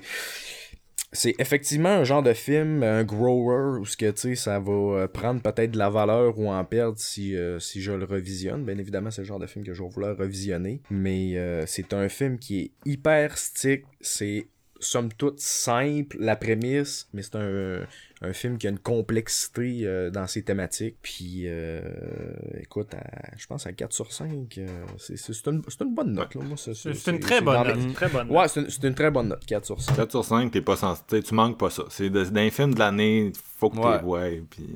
C'est du matériel de top, comme on dit sur séance. Ouais. Toi, JF, ton, ton, ta raid euh, en Ouais. double, ta note combien? Ben, je suis à 4.5, mais je te dirais, je suis quasiment à 4.75. Hmm, Malade, ça. Ouais. C'est comme 4 4.75 comme ma bière, ça? 4.75%. Euh, Steven? Euh, moi, c'est un bon 4 sur 5. Euh, j'ai vraiment été impressionné. J'ai trouvé ça vraiment solide. Puis euh, je suis impatient de voir qu'est-ce que cette réalisatrice-là a à nous offrir pour son prochain film. Je suis pas mal certain qu'elle va nous offrir un grand coup aussi pour euh, son prochain long métrage. Moi, je suis dans le 4.25 là, pour faire du fractionnage, mais euh, non, j'hésite entre les deux, mais j'ai l'impression que c'est le genre de film que ça va monter à un 4.5 éventuellement, là, que une fois que tu l'as vu plusieurs fois, puis que tu l'analyse est comme complète, ton interprétation et tout est comme complète dans, dans ta tête, là. parce que c'est tellement, c'est ça, c'est vraiment, c'est un film, on l'a décrit depuis tantôt, mais qui perd pas un plan, puis euh, avec... euh, une mise en scène vraiment phénoménale, une gestion des corps, des environnements, des décors. Fait que ça m'a vraiment pris. Puis, tu sais, tantôt, Steven, tu disais, c'est ça, euh, c'est difficile à vendre comme un hommage à Bergman. Je pense pas qu'on vende, on peut vendre un film en 2020 comme un hommage à, à Bergman, tu sais. C'est juste que ça aborde les mêmes thèmes, puis j'ai l'impression que c'est pour une génération qui verra jamais du film suédois en noir et blanc, c'est une bonne réactualisation. Un peu comme euh, je le trouvais avec First Reform, que j'ai beaucoup vanté sur ce même podcast. Fait que, euh, ouais, un 4.25, puis on verra euh, à la fin de l'année là, si ça a bougé, c'est où dans mon top horreur. Yeah. Fait que tout ça nous amène au deuxième film de la veillée, c'est-à-dire euh, Synchronic. Here we go. Last five synchronic bills of the universe. This old coin and the last few experiments got me thinking. What can I bring back and forth? This coin, the stab victim had.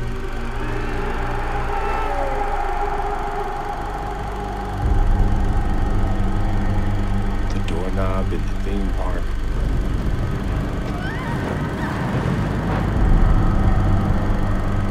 Non living things can travel, just not without distortion. And I've been fine. So, um, I'm going to see if I can bring Hawking back in time with me through physical contact. That way I'll know every possible way I'll be able to bring Brianna back. On y va maintenant avec Synchronic, euh, le nouveau long métrage de Justin Benson et Aaron Moorhead. C'est écrit également par Justin Benson, qui est pas mal le scénariste régulier euh, sur euh, leurs quatre longs métrages. Yes. Ça met en vedette Anthony Mackie, alias Falcon, dans euh, les, euh, les Avengers, Captain America et ainsi de Mais suite. C'est rendu Captain America, là, non? Ils font une série, puis c'est lui, Captain Ouais. America. Il a comme pris le relais de Ouais, l'autre acteur. ouais, exact. C'est ça. Dans le fond, lui, il célèbre la mort de, de Chris, puis il est comme Yeah, je prends ta place. Je prends ton, je prends ton paycheck. Yeah, thank you, je deviens big. va t'en va t'en faire Knives Out, dude. Va t'en faire tes petits films hard out. fais, le deux- fais le deuxième. Euh, ça, ça met en vedette lui, puis ça met aussi en, vedette euh, Jimmy Dornan, euh, que je connais un peu moins. Fifty Shades of Grey. Ah ouais, ok. Ah oui, c'est lui, euh. Christian Grey dans Fifty Shades. C'est comme son gros, son gros rôle, mais depuis ce temps-là, c'est quand même un. On le voit régulièrement dans des productions hollywoodiennes. Il a fait. C'était le méchant dans Robin Hood, Steven. Ben, pas le méchant, mais celui qui devient le méchant à la fin. Excusez, je l'ai spoilé. euh, Le- Robin Hood 2018, là, mais. 2018, oh my Ça a god. l'air que c'est pas bien bon en plus. Ah, c'est minable. Non, c'est minable. non, c'est un, c'est un avis. c'est un Je l'ai avis. vu hier dans euh, Ben Barb non. and Star Go to Vista Del Mar. C'est comme le nouveau projet des, de la team de Bridesmaids. C'est vraiment drôle, je le conseille. C'est comme un des rares rôles où je l'ai trouvé bon, à part peut-être Synchronic, mais là je vais laisser Steven continuer. Écoute, c'est alléchant, j'ai pratiquement envie de te dire continue, mais là, on a un film à parler. Euh, on suit dans le fond Steve et Denis. Euh, Denis, Denis, ouais. Denis, ça va faire trop québécois, j'aimerais pas. C'est pas, ça se passe au Québec, là. Au Québec! c'est pas Steven, le personnage. euh, Je pense pas que c'est Steve. Je pense que c'est vraiment Steven. Je me trompe-tu? Non, c'est Steve. C'est. Steve. Ouais, c'est Steve. Ok. Moi, j'ai fait une critique cette semaine. J'ai dit Steven dans le texte d'horreur Québec. Je m'excuse tout le monde. Oh my god. Mais c'est ça, on suit Steve et Dennis, qui sont deux ambulanciers et deux meilleurs amis euh, dans la vie depuis euh, très longtemps. Euh, D'un côté, on a Steve, qui est un, un jeune solitaire, qui a de la misère un peu à trouver la femme de sa vie. C'est quelqu'un qui a plusieurs conquêtes constamment, une vie un peu fofou, qui est un peu à contre-emploi de son meilleur ami Dennis, qui lui, ben, il a une femme avec euh, deux enfants, Euh, ça va relativement bien, il a une vie plus stable et, serein. Et là, depuis un petit moment, durant leur chiffre euh, de nuit, ils vont tomber sur des appels assez étranges où que ils vont aller sur des lieux de crime ou de personnes qui ont besoin d'aide dans des conditions assez bizarres, comme s'il était arrivé des choses un- qui sortaient un peu de l'ordinaire. Une, une fille qui a été mordue par un serpent, mais un style de serpent qui n'existe pas dans ce coin-là. Ou euh, un, autre, euh, un autre dude, lui, qui a été poignardé, mais de bord en bord avec une arme blanche qui semble pratiquement être une espèce de grosse lance puis qui, sort un peu de nulle part. Fait qu'on va suivre euh, ces deux ambulanciers-là qui vont patrouiller un peu dans une atmosphère un peu abstrait, euh, de cas en cas, de plus en plus weird, mais en même temps, dans leur vie de tous les jours, euh, il y a des trucs euh, plus intimes qui se passent qui vont un peu mal, euh, dont pour Steve, lui qui vient de découvrir qu'il a un cancer, une tumeur au cerveau vraiment gigantesque, puis il vient juste d'apprendre la nouvelle, puis il sait pas trop comment l'annoncer à Dennis, puis même lui, il prend encore euh, difficilement. Fait qu'il est un peu en réflexion par rapport à ça. Puis d'un autre côté, on a Dennis qui, lui, son couple va un petit peu mal. euh, puis sa relation avec sa fille qui veut quitter le foyer va pas super bien. Surtout que dans les, les prochains jours, euh, sa fille va finir par juste disparaître sans laisser de traces. Mais ce qui est le plus étrange dans tout ça, puis qui va relier un peu la vie intime de ces deux ambulanciers-là et les, victimes qui côtoient euh, durant leur chiffre, c'est qu'il y a une petite pilule qui parcourt les rues dans une petite pochette qui s'appelle Synchronic. Puis cette pilule-là euh, rend le monde euh, complètement out of nowhere, vraiment de façon extrême et dangereuse. Mais on va finir par apprendre que finalement, cette petite pilule-là a les capacités de faire voyager dans le temps. Et euh, sur ce, dans une durée de 7 minutes, pas plus.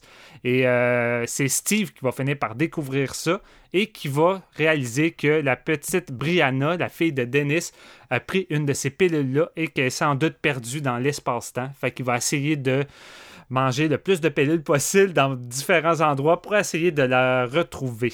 Il y a beaucoup de stock dans ce film-là. Je voyais, je voyais pas trop comment le résumer, puis je me disais, clairement, on va aller des spoilers de toute façon, fait que ça donne rien d'essayer d'être plus vague que ça. là. Quatrième long métrage de ce duo-là, on en a parlé souvent en séance de minuit. Je suis un méga fan. Et la première chose que je me dis après avoir vu ce film-là, puis que j'ai envie de dire, bienvenue dans le Benson Moorhead Cinematic Universe.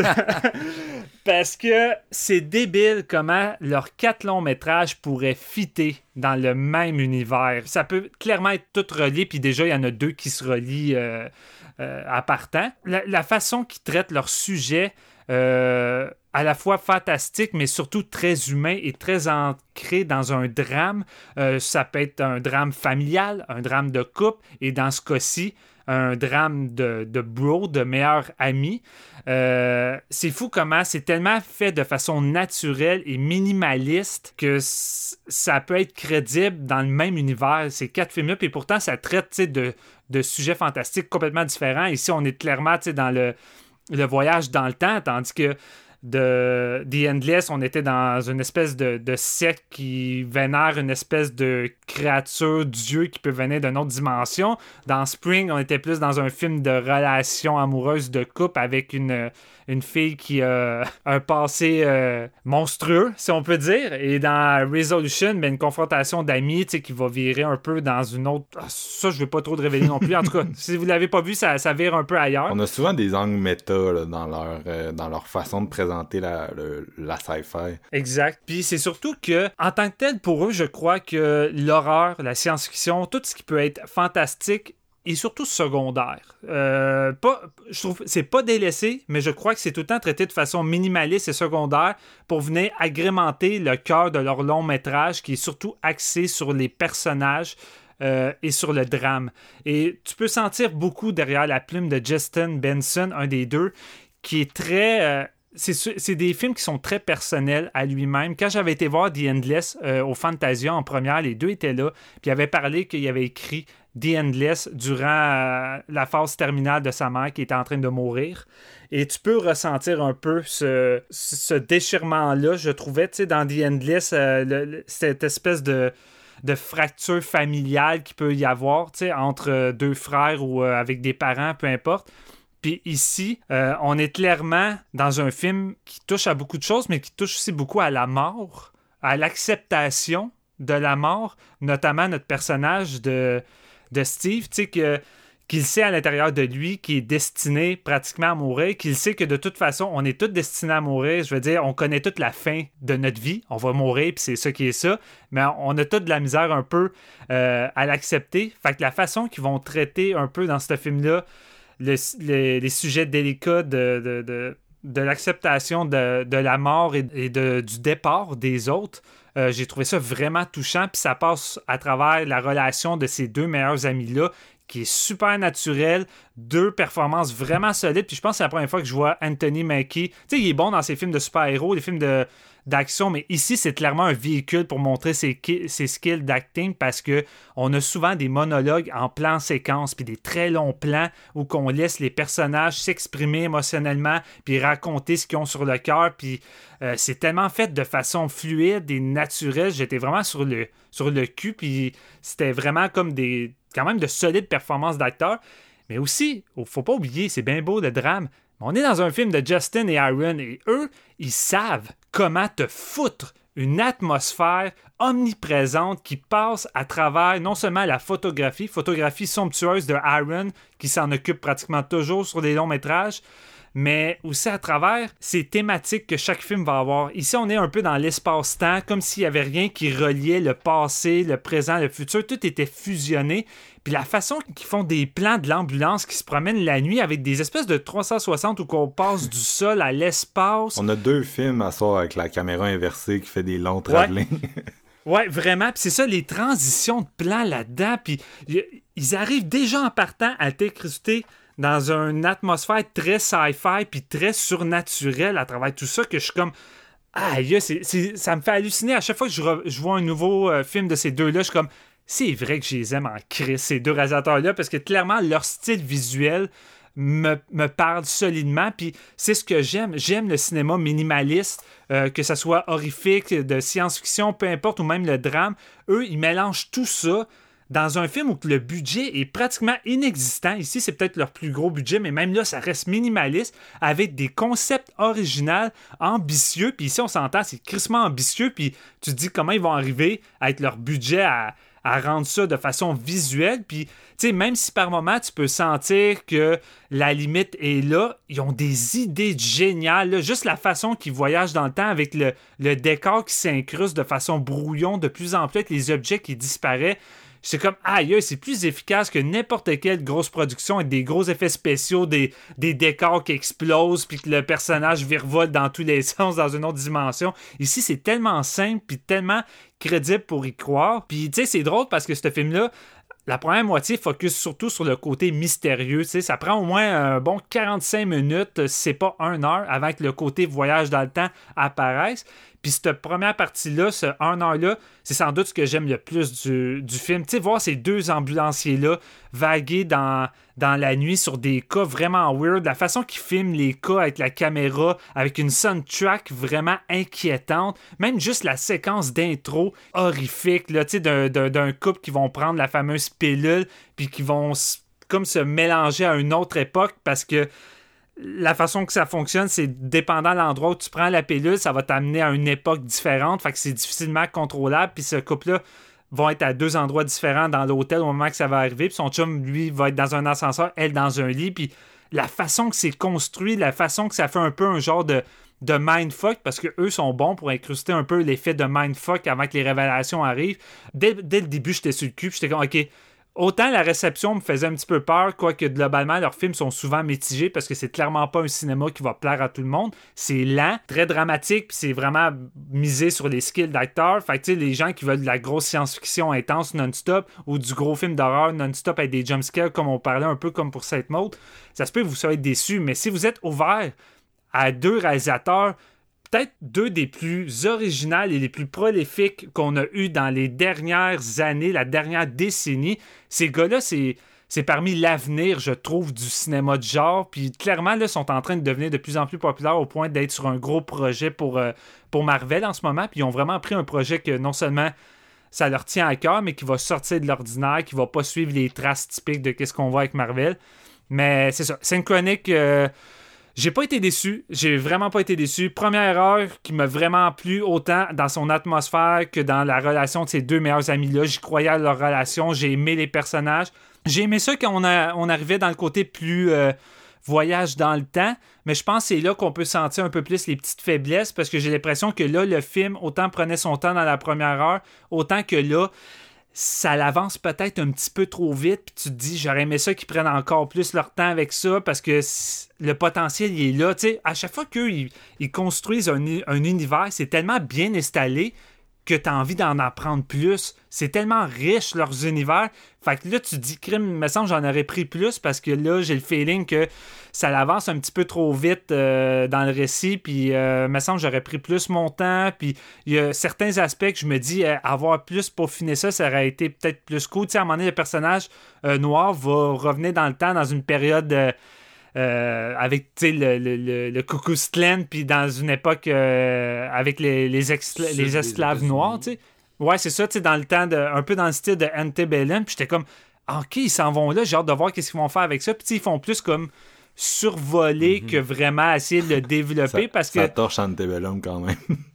Ah ouais, clairement, ça touche Antebellum, mais, mais c'est ça, j'ai, l'impression que j'en aurais peut-être pris plus, puis il y a un côté euh, y a un côté qui me semblait un petit peu plus artificiel, tu sais, tout le côté euh, le meilleur ami qui doit essayer d'aller retrouver la fille de son chum qui a disparu, on dirait que cet aspect-là était moins bien préparé pour que je sois incrusté puis que je me dise, oh, j'ai vraiment envie qu'il retrouve euh, la jeune fille. En fait, j'étais plus incrusté à vouloir voir euh, le personnage de Steve dire à son meilleur ami Dennis qu'il y a le cancer, qui va amener cette discussion-là. Puis, veut, veut pas, tout ce côté-là, voyage dans le temps parallèle, puis disparition de la fille, est là pour venir véhiculer la relation de ces deux personnages-là qui est en train d'être un peu euh, brouillonne puis brisée pour avoir la fameuse discussion euh, fatidique du film. Fait que, tu sais, comme les autres films, je trouve que c'est un, film de fantastique qui est là pour venir pousser l'aspect dramatique puis les enjeux des personnages. C'est juste que j'ai trouvé que l'aspect fantastique était peut-être un petit peu moins bien et développé que The Endless, Spring puis euh, Resolution. Mais en dehors de ça, euh, j'ai eu tout ce que je voulais d'un nouveau film de, de ce duo-là, puis j'ai vraiment pris mon pied, c'est super compétent, puis leur mise en scène, encore une fois, euh, est vraiment incroyable. il y a vraiment des. Il y a quand même des moments horrifiques parsemés dans le film qui sont vraiment intenses. je pense notamment à quand il retrouve le gars qui était dans l'ascenseur. Je pense que c'est une des scènes les plus creepy du film qui, qui m'est resté en tête. Euh, mais sinon, euh, encore une fois, euh, je trouve qu'ils ont, vraiment offert une solide proposition de, de cinéma d'auteur, de, science-fiction avec leur touch unique. vraiment, j'adore ces deux gars-là. Jeff, t'as-tu aimé ça autant? Je pense pas. Ah, oh. j'ai... Hmm. J'ai aimé ça. J'ai aimé. J'adore ces deux gars-là. Je veux dire, je pense que c'est unanime sur séance aussi qu'on qu tripe sur leur cinéma. On a déjà couvert The Endless, comme tu le disais. Par contre, je vais vous le dire, je pense que Synchronic, c'est leur film le plus faible, mais qui euh, nous démontre quand même leur énorme qualité de, réalisateur et d'écriture aussi. Je suis 100% d'accord avec Jean Proverret, 80% de ce que euh, Steven disait. Par contre, il me laissait vraiment plus froid que, que c'est leur autre projet. En partie à cause du fait, puis je pense que tu l'as effleuré, mais ça m'a vraiment dérangé que le développement du côté sci-fi soit un petit peu plus garoché. T'as vraiment euh, une, ligne charnière dans ce film-là où euh, la, première, euh, la première moitié peut-être les deux premiers tiers, ça va être un petit côté plus dramatique. Ils vont nous, nous présenter ces personnages-là avec certains problèmes, problèmes familiaux, problèmes de santé, problèmes de relations aussi. Ça va créer quelque chose Mm. entre ces deux gars-là. La chimie passe super bien entre ces deux acteurs-là. C'est très bon. Euh, mais il prend beaucoup de temps pour nous installer leur relation. Il prend un petit peu de temps pour nous installer un- euh, la, la- la- la fille de, de Dennis, mais Mhm. pas assez pour quand qu'elle disparaisse, je sois vraiment impliqué. Puis là, après ça, on met l'emphase sur le personnage de Steve qui va essayer de comprendre comment ça se fait que cette pilule-là sur le marché des, drogues, euh, dans le fond, des drogues de synthèse, qu'est-ce qui se passe? Mais c'est. Steven, tu l'as dit, c'est vraiment rapide, c'est un petit peu garoché. Mais pour que tu aies un concept de voyage dans le temps avec des pilules de, de synthèse, faut que ton personnage, il comprend vite en esti qu'est-ce qui se passe pour régler ça. Je trouvais que vers où ce que ça s'en allait, avec la finale, c'est vraiment à l'eau de rose puis des violons. Genre, j'étais comme. J'ai trouvé que l'aspect. Excuse-moi de Non, déjà non, non, euh, mais- là. Je peux- je- mais je, je trouve que ces deux réalisateurs-là, malgré tout, sont jamais dans le mélodramatique. Puis Dieu sait que dans tous leurs films, à tout moment, on pourrait sortir des gros violons puis y aller Ah, vraiment non, intense. Mais synchronique les sortent un peu à la fin, là, Steven. Ah, je- mais même là, je trouve pas. Je trouvais que ça restait quand même sur une ligne. euh, ça restait sur une ligne où qu'on tombe pas dans les grosses larmes puis les gros violons. Tu sais, même, même la disparition du chien de Steve, qui est peut-être un des moments qui, en temps normal, ça ferait pleurer le plus de gens. Même là, c'est pas. C'est pas full trop, euh, trop surjoué, mélodramatique Non, mais- avec Steve qui commence à capoter. Moi, ce que je veux euh, amener, c'est le fait que la sci-fi est relativement important- importante dans le concept de synchronique, sauf que elle Mm. se passe à peu près en 30 minutes où ce qu'on voit juste Steve s'asseoir, prendre une pinote, aller à quelque part, revenir, essayer de comprendre le concept, reprendre une autre pinote, je m'assois là, je m'en vais fucking dans l'air glaciaire, ok, j'essaie d'y retourner, voir si je vais à la même place, j'amène du bois parce que je sais qu'il fait fret c'est tellement, je trouve, mal balancé, puis ça, ça scrape un peu le pace de tout ce qu'il essayait d'installer. Parce qu'après ça, tu prends juste cette 25-30 minutes-là pour nous montrer le concept de la pilule qui s'appelle synchronique, puis après ça, on va régler le problème qui est la disparition du chum pour tout régler le côté dramatique. Je trouve qu'il manque un ballon entre toutes ces idées-là, puis il faut que ça flirte un petit peu mieux l'une envers l'autre. Je sais pas si tu me suis. Euh, Mhm. parce, parce que c'est vraiment du génie, cette idée-là. Je veux dire, ce scénario-là, c'est du génie. Puis comme tu le disais, il manque un peu de peaufinement à des places. Mais je pense que ces gars-là nous ont tellement habitués à des trucs méta qui étaient tellement bien écrits et qui fonctionnaient entre eux que celui-là, je le, je le trouve qui me laissait sur ma faim. Je pense que c'est un bon film, mais pris à part de l'univers de Moorhead Benson pour quelqu'un qui, qui, les connaît pas, je pense pas tant que ça va être un bon film. Je pense que ça va être un film correct, qui est divertissant, mais on n'est pas au stock que ce duo-là nous a habitués avant. C'est là mon problème. Je trouve qu'il y, a un- il y a un potentiel grandiose qui est pas achevé, mais ça reste un bon film parce que c'est des gars talentueux. Tu, comprends où je me situe? Je suis pas en train de rabaisser le film, je suis juste en train de dire il me manque de quoi? J'ai pas eu ma dose de Moorhead Benson cette année. Tu comprends? J'ai eu genre un film qui nous présente vraiment tous les concepts effleurés par ces gars-là. Encore une fois, mais c'est quoi? C'est euh, comme euh, cinq- euh, cinquième film, quatrième film, quatrième long? C'est le moins bon. Puis c'est plate parce que justement, je hype ces gars-là, mais je m'attendais à plus. C'est juste ça. Je pense que ça peut résumer mon avis. là. Je, vais, je vais vous laisser y aller, mais vraiment, c'est, c'est une déception, pas parce que le film est pas bon, c'est une déception parce que c'est, c'était pas assez bon pour ce que ces gars-là peuvent faire. C'est un peu le résumé de ce que je pense de Synchronique. Jean-Michel, est-ce que tu es là? Toujours, toujours. J'imagine que c'est à mon, mon tour de Ouais. donner mon opinion. Euh, Steven, tantôt, tu parlais du euh, Benson Cinematic Universe. Ouais. Puis, euh, effectivement, écoute, euh, moi, j'ai j'ai regardé euh, comme back-to-back Resolution puis The Endless. Puis, tu sais, tantôt, on parlait du... euh, justement, que les, les- le duo de euh, s'était fait engager pour Moon Knight, qui est un, Ouais.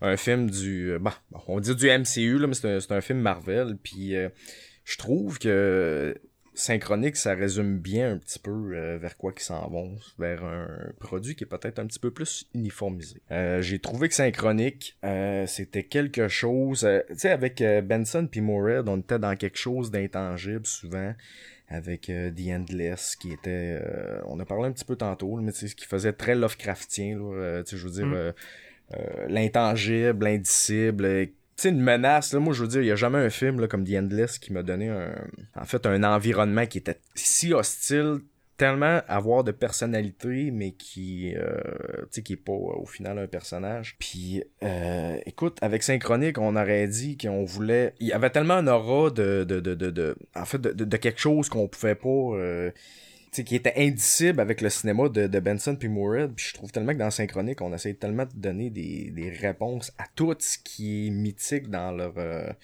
dans leur métrage. Puis moi, c'est un petit peu ce qui m'a déçu. Puis quelque chose qui est très euh, emblématique de leur euh, de leur cinéma, c'est surtout euh, l'amitié. Là, mettons, si on met mis à part Spring, là, tu sais, qui est, puis tu sais, même qui pourrait être traité comme un film sur l'amitié, là, Mm. mais je trouve que moi, synchronique, l'amitié, j'y ai pas cru. Pas une seconde. Je, je sais pas pourquoi. Je, je sais, on tente beaucoup de, de, de le mettre en avant-plan, l'amitié, mais je sais pas. Moi, je pense que ça vient beaucoup de l'acting, là, franchement. Euh, euh, le dude de Fifty Shades of Grey, ça, ça, ça, ça, non, ça, ça a fait, ça a fait.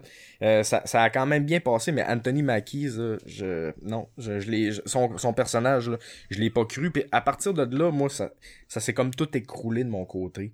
Euh, J'ai cru absolument à rien, autant au niveau, euh, c'est ça, là, de la, de la quête du personnage, euh, euh, comme Steven mentionnait tantôt, là, qui est un petit peu euh, un homme à femme, euh, pas, pas, pas, pas, pas vraiment d'assise dans la vie, mais très professionnel dans son travail. Puis t'as l'autre gars qui est, bon, père de famille, il a sa femme, et ça semble être conflictuel moi déjà là, ça, ça, ça l'a pas passé au niveau de ces deux personnages-là. Fait que comme tout au travers, c'est comme écroulé. Puis tu sais, euh, je sonne très pessimiste par rapport au film, mais tu sais, il y a, y, a, des bonnes idées parce que les, euh, les deux réalisateurs ont, euh, ont amené des, des, des, bons éléments par rapport à la temporalité, là, euh, dans The Endless, les loops temporels, euh, Resolution, mais là-dedans, on a mis comme de l'avant-plan directement avec la première scène, tu sais, des, des vraiment quelque chose d'hyper éclaté. Là. Tu sais, la première scène, ce qui sont dans, dans, dans la chambre d'hôtel, Ouais. tu sais, c'est vraiment hyper éclaté. Puis, tu sais, je me disais, aïe aïe, ok, on va s'en va sur quelque chose de hyper euh, qui, qui, qui tire sur le rêve puis tu sais au final c'est pas vraiment ce que j'ai eu puis c'est ce que je m'attendais de ces réalisateurs là c'est quelque chose de moins narratif puis quelque chose de plus dans l'ambiance puis des fois, là, t'écoutes un film, ça semble un peu fauné à tes yeux, puis dans le film, t'as des plans, là, directement vers le ciel, où ce que tu vois la, les étoiles, puis la voie lactée, puis tu sais, je me disais, non, j'y crois pas, on essaye de nous montrer comme si qu'il y avait une force surnaturelle au-dessus de tout cet aura-là, puis j'y croyais pas, alors que, tu sais, comme dans The Endless, c'est bien apporté, puis tu sais, des fois, quand j'avais des grands plans comme ça, je me disais, ok, ouais, il y a une... Tu sais, il y a quelque chose au-dessus de tout ça qui qui semble un peu jouer avec les personnages. Puis dans The Endless, euh, pas, pas dans The Endless, mais dans Synchronique, j'y, j'y ai pas cru. Puis tu sais, euh, je sais pas, je sens comme euh, un peu des, des notes de producteurs en arrière de tout ça. De, ben écoute, euh, tu sais, vous avez un. C'est bon votre concept, les gars, là, tu de voyage dans le temps, mais tu vous pouvez-tu nous l'expliquer un petit peu? Tu quand tu vas mettre ton X à gauche, ben là, t'en reviens à telle époque. Puis là, quand c'est à droite, euh, tu vas. Tu bon. J'étais à la même Ouais, place que tu sens-. Ouais, je, je, je, je sens tellement, là, là tu c'est de l'exposition fois mille, là, tu sais, euh, Anthony Mackie, qui risque, qui, qui- en tout cas, il y a le charisme, d'une roche, là, en tout cas, moi, je, ça, ça, ah, je- moi, ça, ça fait pas. Fait que, euh, écoute, j'ai- franchement senti qu'on était sur un produit plus mainstream, ce qui est pas une mauvaise chose euh, au final, tu sais. Euh, je sonne hyper pessimiste, les gars, là, mais tu sais, j'ai- quand même. Il y, a des bons éléments dans, dans, le métrage, il y a un bon concept, mais euh, je sais pas. Il y, y a- une mauvaise exploitation de tout ça. J'ai. euh, c'est ça, on est vraiment à mi-chemin entre. euh, je pense la volonté des, des cinéastes de faire de quoi de hyper triptyque puis euh, transcendal puis les, les producteurs qui sont comme Ben, en même temps, ils sont euh, producteurs de leur propre film. Fait que- Ouais, il y a peut-être pas juste mais, ça, par contre. Non, non, ben c'est le- le- l'autre producteur, c'est le même gars qui est là depuis genre, je pense, le- leur premier film. Fait que j'ai j'ai pas le feeling que. En tout cas, moi personnellement, j'ai pas senti qu'il y avait une production qui empêchait les deux de faire réellement le film qu'ils voulaient. Tu sais, déjà en partant, je veux dire, si t'accroches pas à la relation des deux meilleurs amis, déjà en partant, ça fonctionnera pas. Parce que le, Non, le film focus tellement là-dessus que, oublie ça, tu vas juste comme être indifférent à tout ce qui va arriver par la suite. Non non effectivement puis tu sais euh, c'était la force de le, le en fait de, de Resolution puis euh, The Endless Mhm. là, je veux dire c'était des, des, des, des amitiés c'est vraiment centré là-dessus je sais pas tu sais des fois quand on on tente de mettre peut-être du superficiel à un récit, tu sais, je veux dire, la, la, la quête par rapport à la fille de, du dude de Fifty Shades of Grey, je, je sais pas, tu sais. Overall, c'est une bonne production pareil, j'ai eu du plaisir, mais quand tu connais l'historique des deux euh, des deux cinéastes, euh, c'est- vraiment pas à point, puis Je pense qu'ils l'ont échappé avec ça. là C'est ça le feeling que j'avais. J'étais genre, ah man, il- c'était tellement comme pratiquement parfait ce qu'il avait fait avant que il- ça en, en prend un à un moment donné. Celui-là, c'est le moins bon de la gang. C'est un bon film, mais je pense que c'est ça. C'est pas le, plus fort que ce qu'ils nous ont montré. Euh, moi, euh, c'est vrai que c'est leur moins bon, euh, mais je suis comme un peu plus positif que vous deux, les, ben, les, les, les G, les gens, un peu, plus- positif. J'ai lu quelqu'un sur Letterboxd, euh, c'est un nouveau, un nouveau, Québécois, on fait du follow, on se follow tous les deux. Mathieu Moras, aucune idée c'est qui, mais j'ai bien aimé son texte qui est de, sur Synchronic, qui dure comme trois phrases. Il dit c'est quoi les, les seules différences entre ta vie et la mienne? Ça se résume à trois points. Opportunité, hasard, chance. Pour moi, c'est ça le sujet euh, principal de Synchronic. La synchronicité, en fait, c'est un concept... euh, euh, à la base du concept, c'est Carl Jung. On revient tout le temps à la psychologie, Jung, Freud. Euh, Puis c'est un concept que lui avait inventé comme pour parler du paranormal, pas nécessairement du voyage dans le temps. mais c'est ce que Moorhead et Benson font avec Synchronic. Tu sais, leur idée dans Synchronic, c'est un peu le fait que le temps n'est pas linéaire, donc le passé est un peu le présent, puis euh, écoute, on, vient de faire Malcolm and Mary, on vient de faire Judas, mais dans ma tête, on se retrousse les manches puis on retombe encore dans euh, un film qui est sur l'expérience noire, cette fois-ci venant de deux hommes blancs, bien sûr, fait que c'est- tel que tel, mais euh, c'est vraiment ça, pour moi, le, le cœur du récit, l'amitié entre un homme noir et un homme blanc, puis l'homme noir qui vraiment introduit, bon, quelqu'un qui, euh, son passé est assez sombre, il habite à la Nouvelle-Orléans, bien sûr, il y a un, comme un background avec l'ouragan Katrina qui lui a comme l'a comme un peu fucké à vie, puis créé un peu le comportement qu'il adopte maintenant, tu sais, de, de personnes qui ont de la misère à s'engager, mais tu devines que c'est à cause d'un trauma, on est encore dans le trauma à soir. Ouais. Euh, puis l'idée de la synchronicité pour moi, puis de le faire voyager dans le temps aussi, c'est un peu de montrer le poids du passé sur son existence. Puis tu sais, c'est pas anodin pour moi qu'il y ait lui. Puis de l'autre côté, t'as le personnage de Jamie Dornan, que il m'a bien fait rire d'ailleurs, Jamie, parce que tu sais, il joue vraiment pas un personnage qui est likable. Tu sais, c'est vraiment un gars qui est rough, puis tu sais, tu te demandes par bout, tu te demandes quasiment pourquoi le personnage d'Anthony Mackie est ami avec lui, tu sais. Mais Ouais. euh, euh, il y a quand même, il y a quand même de quoi. Genre, ils ont quand même réussi à me driver un pourquoi leur amitié était comme en crise, deux pourquoi ils s'aimaient quand même, tu sais. C'est- relativement difficile à faire au cinéma. Fait que moi, j'ai les ai bien aimés, là, les deux acteurs principaux, si c'était pas clair. Euh, j'ai beaucoup aimé aussi la vibe de la Nouvelle-Orléans. On aime tout le temps ça, mais tu sais, c'est comme une micro-culture à l'intérieur de la culture américaine qui est vraiment typique, puis que il y a vraiment un côté euh, réaliste magique là, qui vient avec cette ville-là, puis les environs de la Louisiane, le Bayou. Aaron Moorhead, qui est encore une fois le directeur photo, a vraiment donné une bonne vibe à tout ça. Steven, tu l'as bien décrit, là, mais tu sais, euh, beaucoup de bonnes idées de plans, moi j'ai trouvé qui qui, euh, qui fitait avec le mood là, de voyage dans le temps du film, les, les espèces de Ouais. travelling sur les ponts la nuit. Il y a beaucoup de shots la nuit, là, puis euh, tout le côté ambulancier, là, euh, écoute, moi, euh, on a un policier ici ce soir, là, je peux, je peux, je parle vraiment de, de mon point de vue de spectateur, mais tu sais, j'ai, j'ai trouvé ça comme euh, entraînant, genre ça m'a, j'y croyais un peu quand je le- les voyais aller, puis je trouvais que ça aidait vraiment à comme assir l'histoire, puis assir leur relation, parce que tu sais, c'est des amis, ils ont grandi ensemble toute leur vie, ils font le même métier, tu sais, ils seraient un peu censés être en même place dans la vie, mais t'as vraiment, on nous ramène vraiment à ce que Mathieu Moras de Letterboxd a décrit, c'est-à-dire opportunité, hasard et chance, euh, puis dans son cas, dans ma tête, il y en a beaucoup moins, puis c'est un peu à ça que le film cherche à à, à se rendre comme point. Euh, par contre, la finale de, de ça, où tu sais, t'as l'homme noir qui sauve la, la fille de son pote, puis qui. euh, là, écoute, la balise spoiler est là, là mais c'est ça, il la Ah renvoie ouais. dans le futur, puis il reste là pour mourir, puis en gros, il confronte un genre de marchand d'esclaves de 1800, euh, 1700, euh, quelque chose. Ça, j'étais comme. Est-ce qu'il y a quelque chose que j'ai mal compris ou est-ce que c'est juste vraiment maladroit? Mais je, écoute, j'ai l'impression qu'on pourrait quand même pousser le point un peu comme The Endless. Pour moi, ça rejoint The Endless. The Endless, c'était ça. Steven, tu disais tout à l'heure, euh, c'est quelque chose qui est venu après le suicide de la mère de Justin Benson, puis ça nous présente un peu Ouais. les purgatoires dans lesquels les gens restent coincés.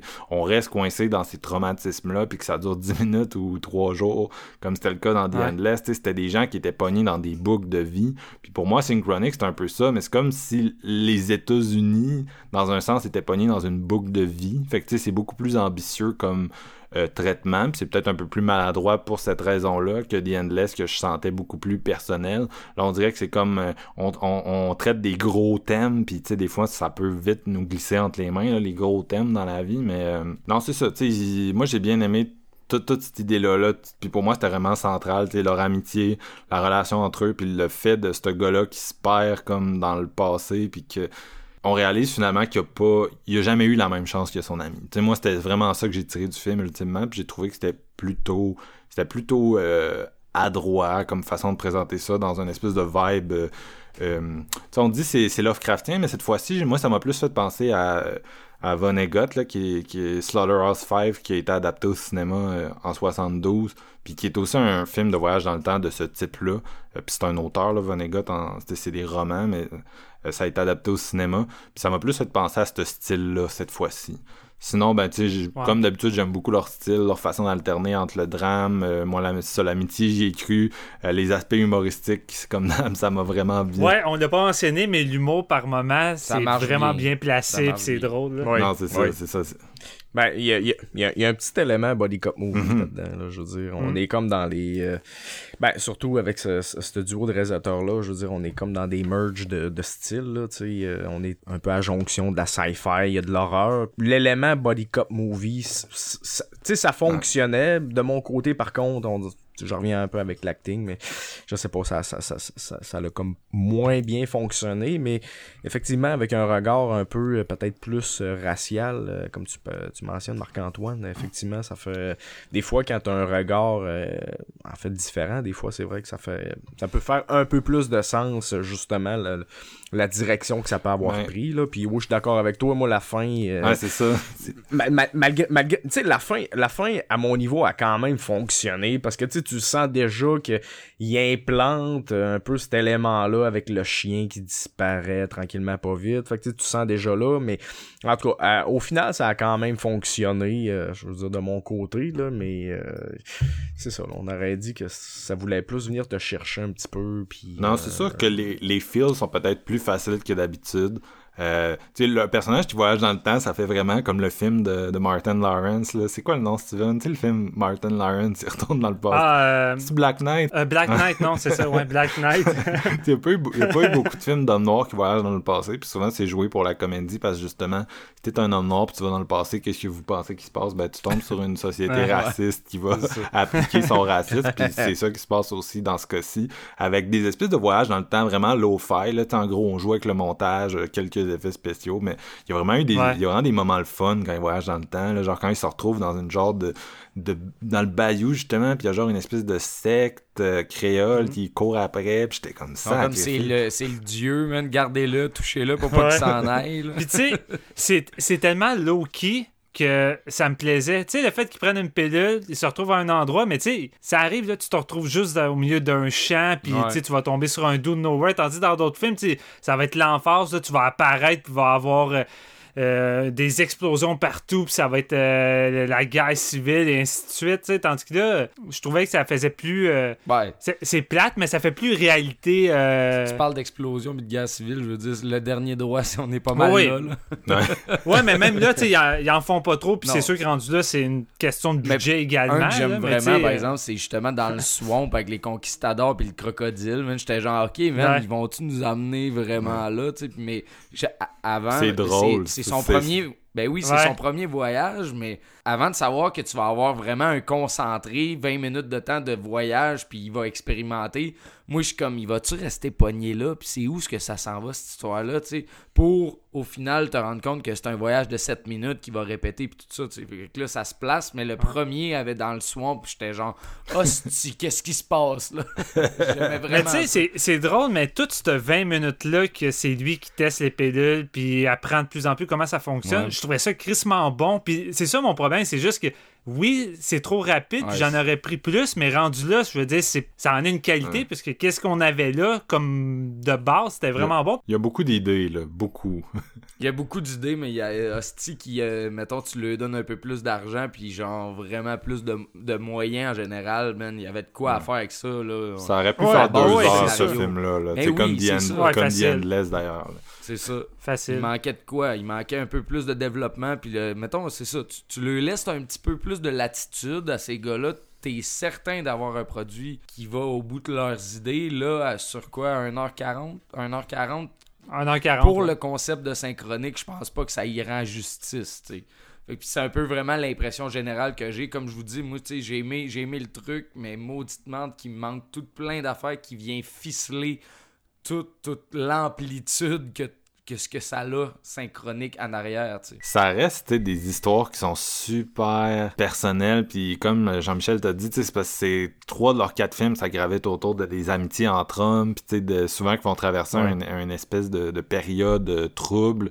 puis euh, moi j'ai trouvé encore une fois j'ai trouvé que l'amitié était bien présentée dans un au centre de tout ça puis que tout le reste gravitait autour puis que ça le faisait relativement relativement bien là, même si euh, moi aussi je pense qu'un 20 minutes de plus ça aurait pas fait tort à ce, à ce projet là mais euh, Non, c'est tu t'es vu chiller dans les ambulances là, avec la première scène de crime euh, puis qui établit d'ailleurs bien la- le, comme un des le personnage d'Anthony Mackie qui se fait comme euh, il y a un flic qui, qui veut qui genre qui sort le, le fusil dans le dos en gros puis tu Ouais. Ben, toute cette séquence-là a un plan, là, qu'on les suit euh, parce que l'ambulancier s'est trompé d'adresse. À partir de là, c'est juste le plan de eux qui marchent, qui discutent.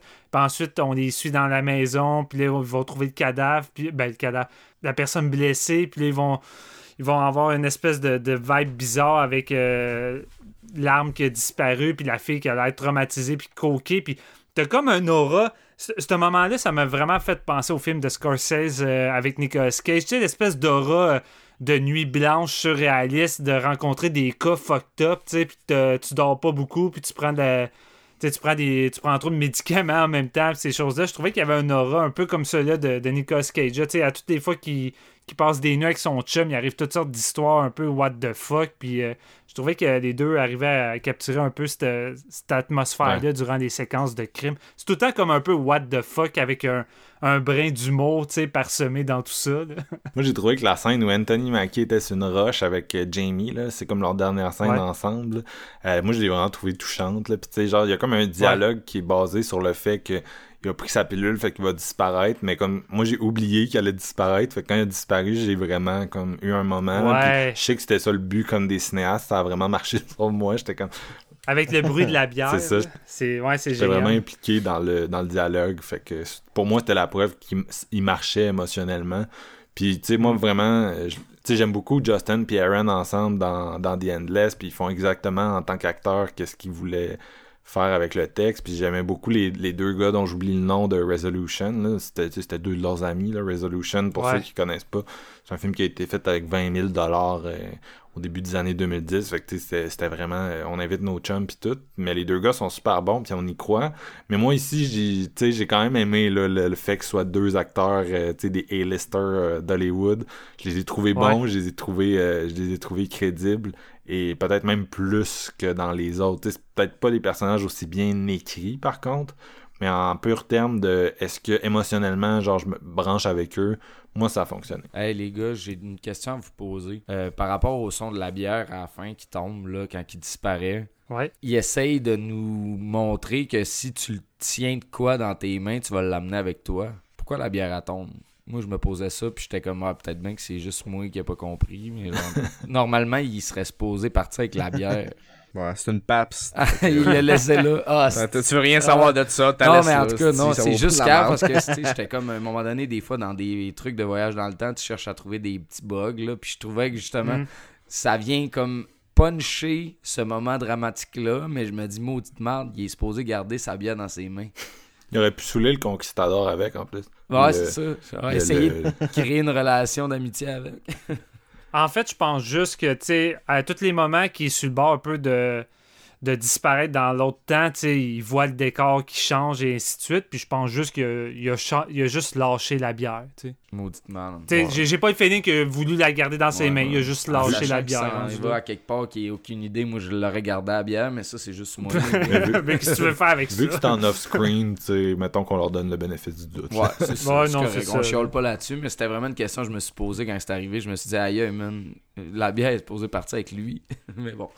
Comme dit Marc, j'étais tellement incrusté dans leur conversation que, je réfléchissais pas à ce Ouais. moment-là. Je vivais le moment avec eux. Question pour vous autres, les boys, parce que ça, ça a quand même un certain lien, là, mais tu sais, des, des cinéastes comme ça qui sont impliqués euh, corps et âme dans le récit, là, je veux dire, euh, ce duo de réalisateurs-là, ils réalisent, scénarisent, ils montent, ils produisent. Qu'est-ce que vous pensez qui va arriver pour, euh, sais, genre un projet MCU? Ben, Pensez-vous que ça Que peut... ça Ben, soit pas écoute- exactement euh, tout eux qui vont faire, puis qui vont avoir des petits, euh, des petits règlements ici et là, genre des, des une marche à Ben moi, je pense qu'on va être plus, on va être plus surpris qu'est-ce qu'on Ah, croit, non. parce que quand j'avais été, je je suis pas mal certain qu'on va être plus surpris avec leur production d'un d'un Marvel qu'on- qu'est-ce qu'on verra qu'un autre, parce que déjà en partant le projet qu'ils ont pris, euh, Moonlight, euh, je pense que ça s'appelle. Ouais. Déjà en partant, Oui. c'est de quoi qui est crissement différent de pas mal tout ce qu'on a eu au cinéma en termes de sujet, tu sais. Puis je pense que ça va être fait comme en mini-série. Je suis même pas sûr si c'est un Non, film là, rendu là. C'est une série, c'est ça. Puis euh, avant même de faire Synchronic, ils avaient déjà écrit des drafts de scénarios de ce projet-là qu'ils voulaient faire avant de finalement être accepté puis d'être pris. J'ai le feeling qu'il va être capable de s'adapter à de quoi d'un peu plus mainstream, mais sans être effacé. Puis avec un projet de même qui sort de l'ordinaire, je crois qu'ils vont arriver à incruster leurs pattes dans de quoi qui va peut-être venir chercher plus monsieur et madame tout le monde, tu sais, façon de parler.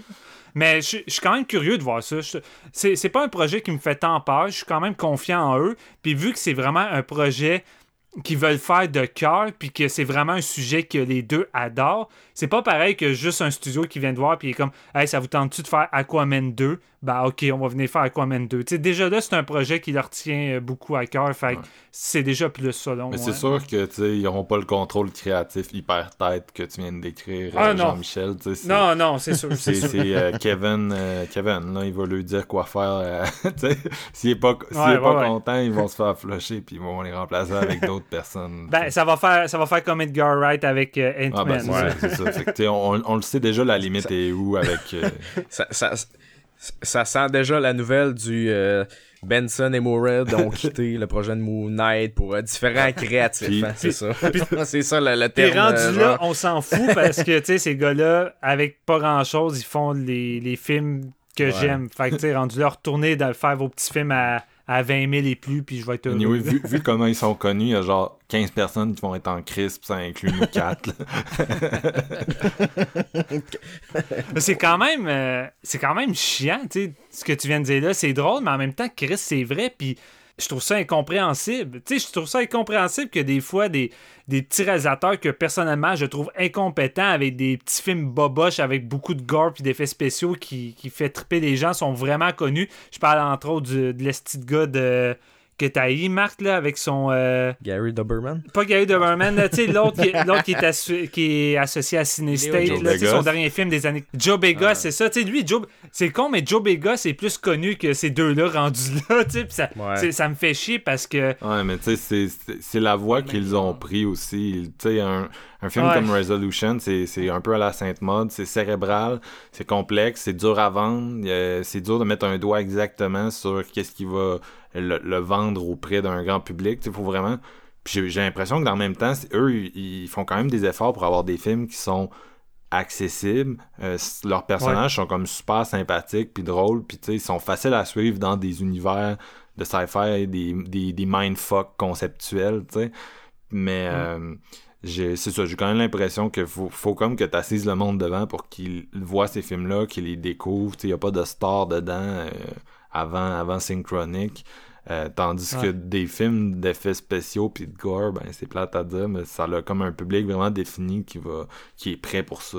c'est plus facile à vendre dans une bande-annonce quand tu fais euh, une bande-annonce euh, unrated avec une Ren Ben, là, tu sais, avec ben du gore, puis le monde sont comme Wow!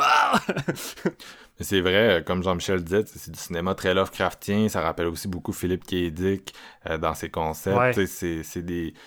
C'est parmi les cinéastes low budget de genre les plus audacieux et créatifs qu'on a eu dans les dernières années. là. Ouais. Ça serait le fun que ça reste comme ça, malgré que, tu sais, des fois, c'est le fun que la grosse machine les, les, les, les Ouais. incorpore, là, un peu comme les, les grands anciens de Lovecraft qui, qui ont un peu le regard sur, euh, justement, nos, nos- nos, petites âmes, mais tu sais... euh, ça peut amener quand même des, des, des bons trucs. Là. Je veux dire, on a des, quand même des bons cinéastes indie Ouais. qui ont fait des bons trucs. Là. Je veux dire, Taika Waititi Non, a fait sûr. du bon truc sur, euh, Ouais. Sur, sont- puis ils, ont, ils ont euh, le talent pour, vu qu'ils sont bons pour écrire des personnages charismatiques, je pense qu'ils vont être bons quand même dans le moule Marvel pour donner comme le petit côté comique, tu sais, euh, relatable que ça prend dans un Marvel, mais en même temps pousser leurs idées peut-être un peu moins là, que dans leur projet habituel, mais tu sais, pousser Ouais. des idées. ils ont clairement le flair visuel qui peut s'adapter à ça aussi. Tu sais, déjà avec Synchronique, en termes d'effets spéciaux, c'est peut-être le film parmi euh, les quatre que- qui a le plus d'effets spéciaux, en guillemets. Puis, tu sais, déjà là, tu sais, ils ont, ils ont un savoir-faire avec ça. là. Steven, ta note, t'es le plus positif?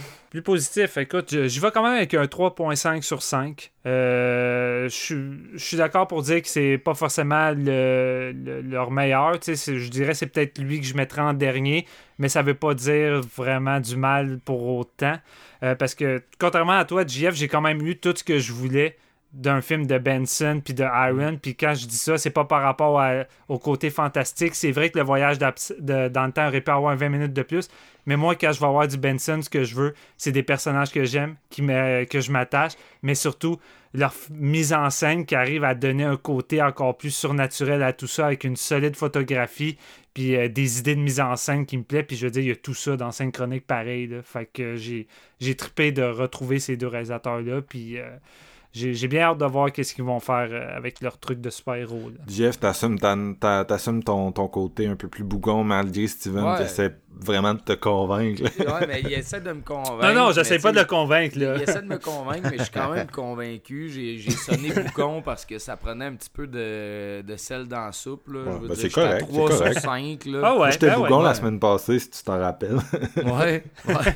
Non, ben c'est ça, je veux dire, j'ai aimé, j'ai aimé, je suis déçu parce que, je, écoute, je m'attendais à plus d'eux. Je m'attendais à un travail plus peaufiné, peut-être à un équilibre, un, l'espèce de balance qu'on décrivait en parlant de Sainte Maude, ben j'avais besoin un petit peu de ça dans Synchronique, mais j'ai trouvé euh, le, le- le produit fini un petit peu débalancé, là, somme toute.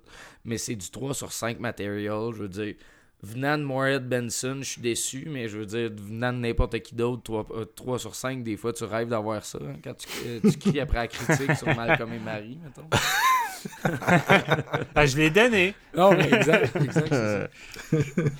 Il va faire un- son prochain film, ça va être genre un biopic de Steven, genre parce qu'il est tellement reconnaissant. Et toi, Jean-Michel? Moi, euh, ça va pas mal être dans la même veine que GF. Euh, c'est un 3. ah, je m'attendais à moins vu que t'avais l'air vraiment d'a- d'avoir zéro connecté avec les personnages non, mais c'est ça. On dirait que j'ai, comme vraiment été dans un mood hyper négatif. Mais je vous le dis, puis euh, je veux dire, mon 3, il vient clairement euh, d'un visionnement euh, subséquent de Resolution puis The Endless qui était euh, je en fait je, je les avais écoutés le jeudi vendredi puis le vendredi soir j'ai écouté euh, Synchronique écoute The Endless là, ça a été une claque monumentale fait que tu sais il y avait il y avait comme pas rien qui pouvait Mhm. topper ça Non. fait qu'il y a, il y a été tu sais des fois t'as des visionnements comme ça sans recul tu sais qui font en sorte que t'es comme dans l'ombre Ah, c'est peu euh, ce, ce- ce Mm. que, ce que t'as vu la veille.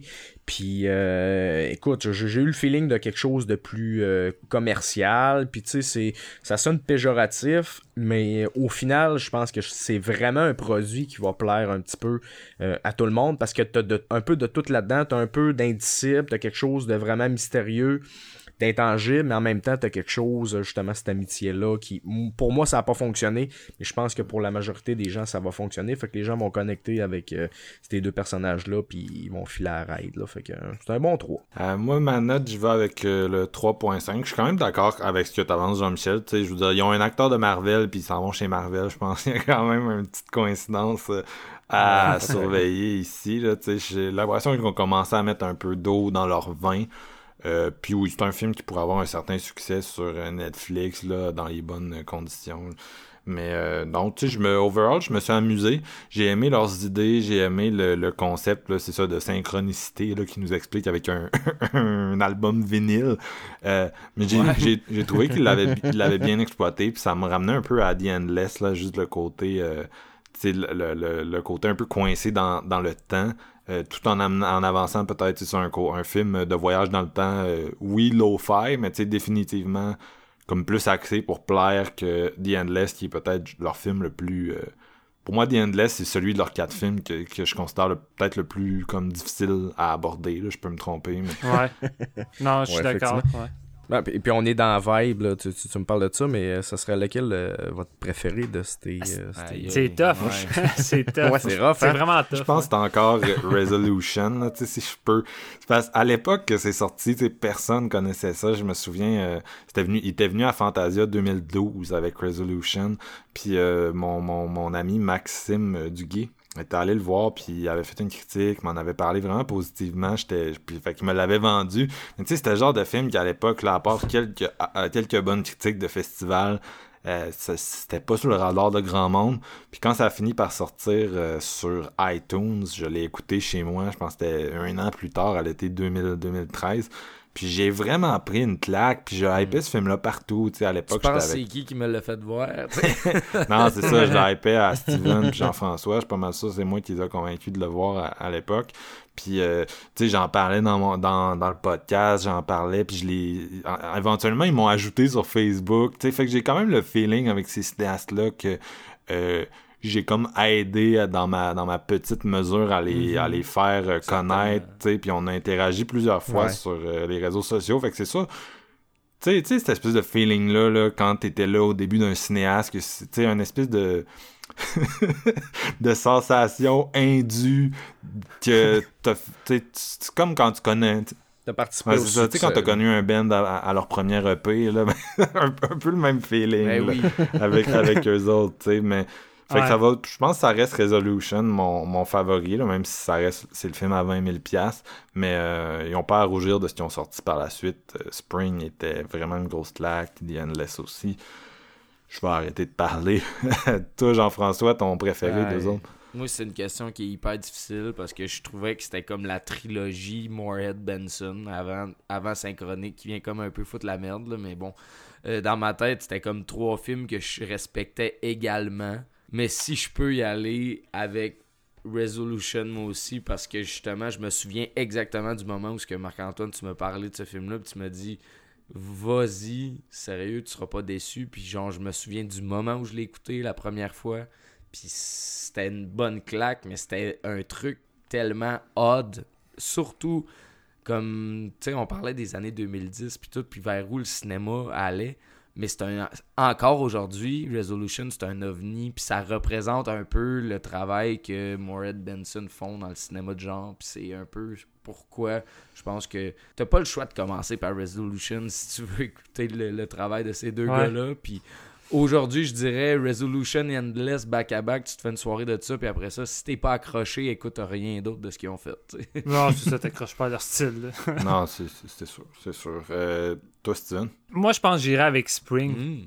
Parce que je considère que c'est leur meilleur film, mais c'est aussi crime. Ils ont fait, ils ont fait Before euh, Sunrise avec, euh, avec un élément d'horreur. Chris, c'est fait pour moi ça.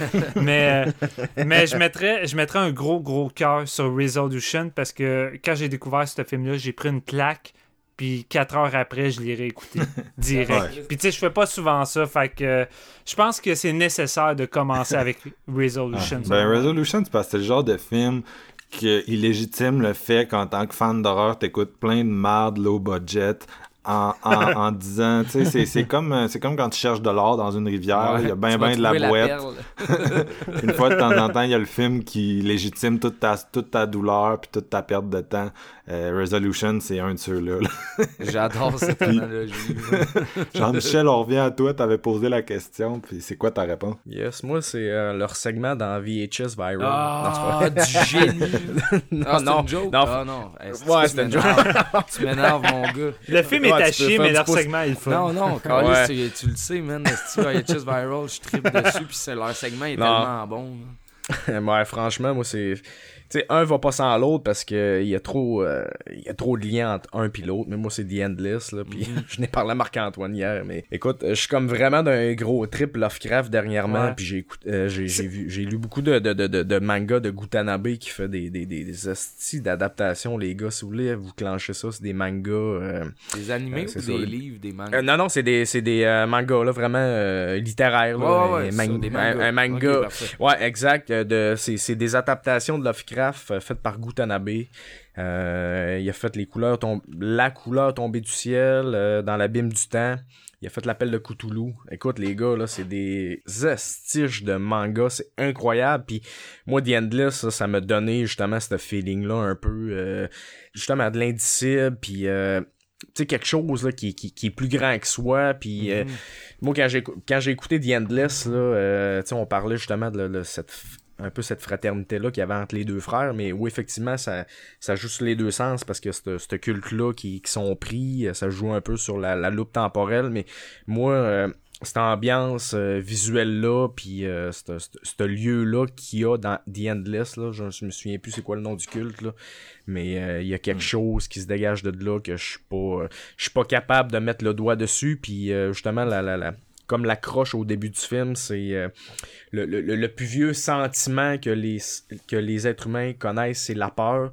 Puis la peur la plus vieille que les êtres humains ont, c'est la peur de l'inconnu. Puis moi, euh, The Endless, ça résume absolument bien Je ça. pense que The Endless, c'est sans doute le film qui a la créature la plus terrifiante sans te la montrer directement. Puis Ouais. il arrive à capter justement le- la Ouais. peur de l'inconnu, mais ils l'ont compris, c'est ça. Tu sais, Lovecraft, tout ce que tu peux essayer de montrer à l'écran, les plus grandes créatures avec le plus de, de tentacules possible, jamais ça va accoter la noirceur avec une corde dans The Endless. Sérieusement, là. Ouais, ouais puis t'as, une shot aussi où ce qui sont. euh, en fait, on, on a parlé à un des deux frères qui avait au bout d'une bouée, euh, je sais pas, je pense quelque chose d'incroyable au fond du Ouais. lac. Puis il se rend dans le fond du lac, euh, ressort avec une petite boîte, puis dit J'ai vu une créature, c'est incroyable, euh, tu croiras pas. Puis là, t'as un, un plan contre-plongée complète, esti, puis je sais pas, il se dessine quelque chose, là, les gars, ça Ouais. Bon, en tout cas, moi, moi, je, moi, justement, je parle, j'ai lu beaucoup de Lovecraft dernièrement. Tu peux pas penser à autre chose que Cthulhu. Là, c'est, euh, ah, regarde, c'est, j'avais, j'avais les frissons, franchement. là.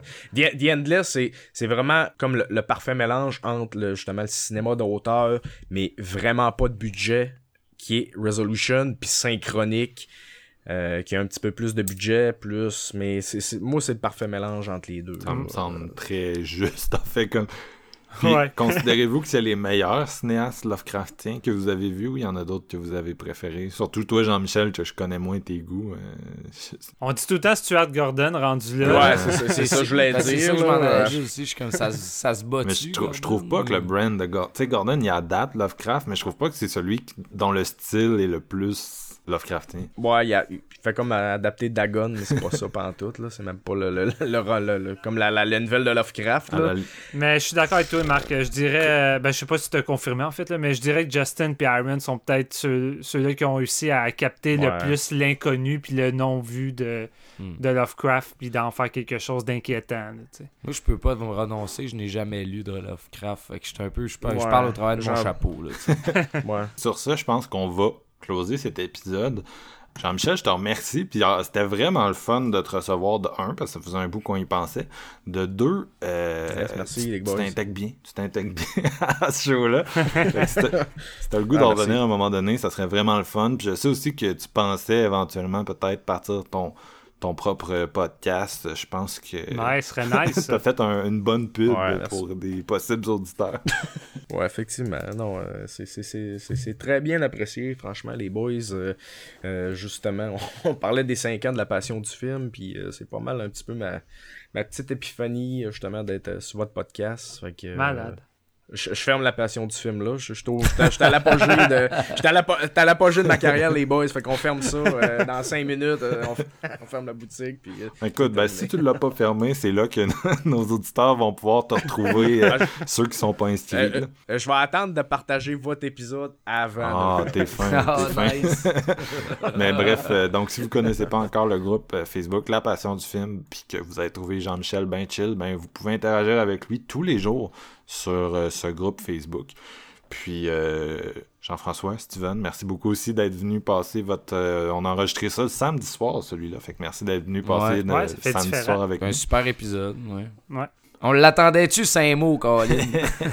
Oui, oui, oui. Et euh, on se retrouve très bientôt pour un hommage à un acteur euh, qui s'est davantage illustré par ses rôles de soutien. Je le nomme pas tout de suite. Bye bye. C'est chiant, ça.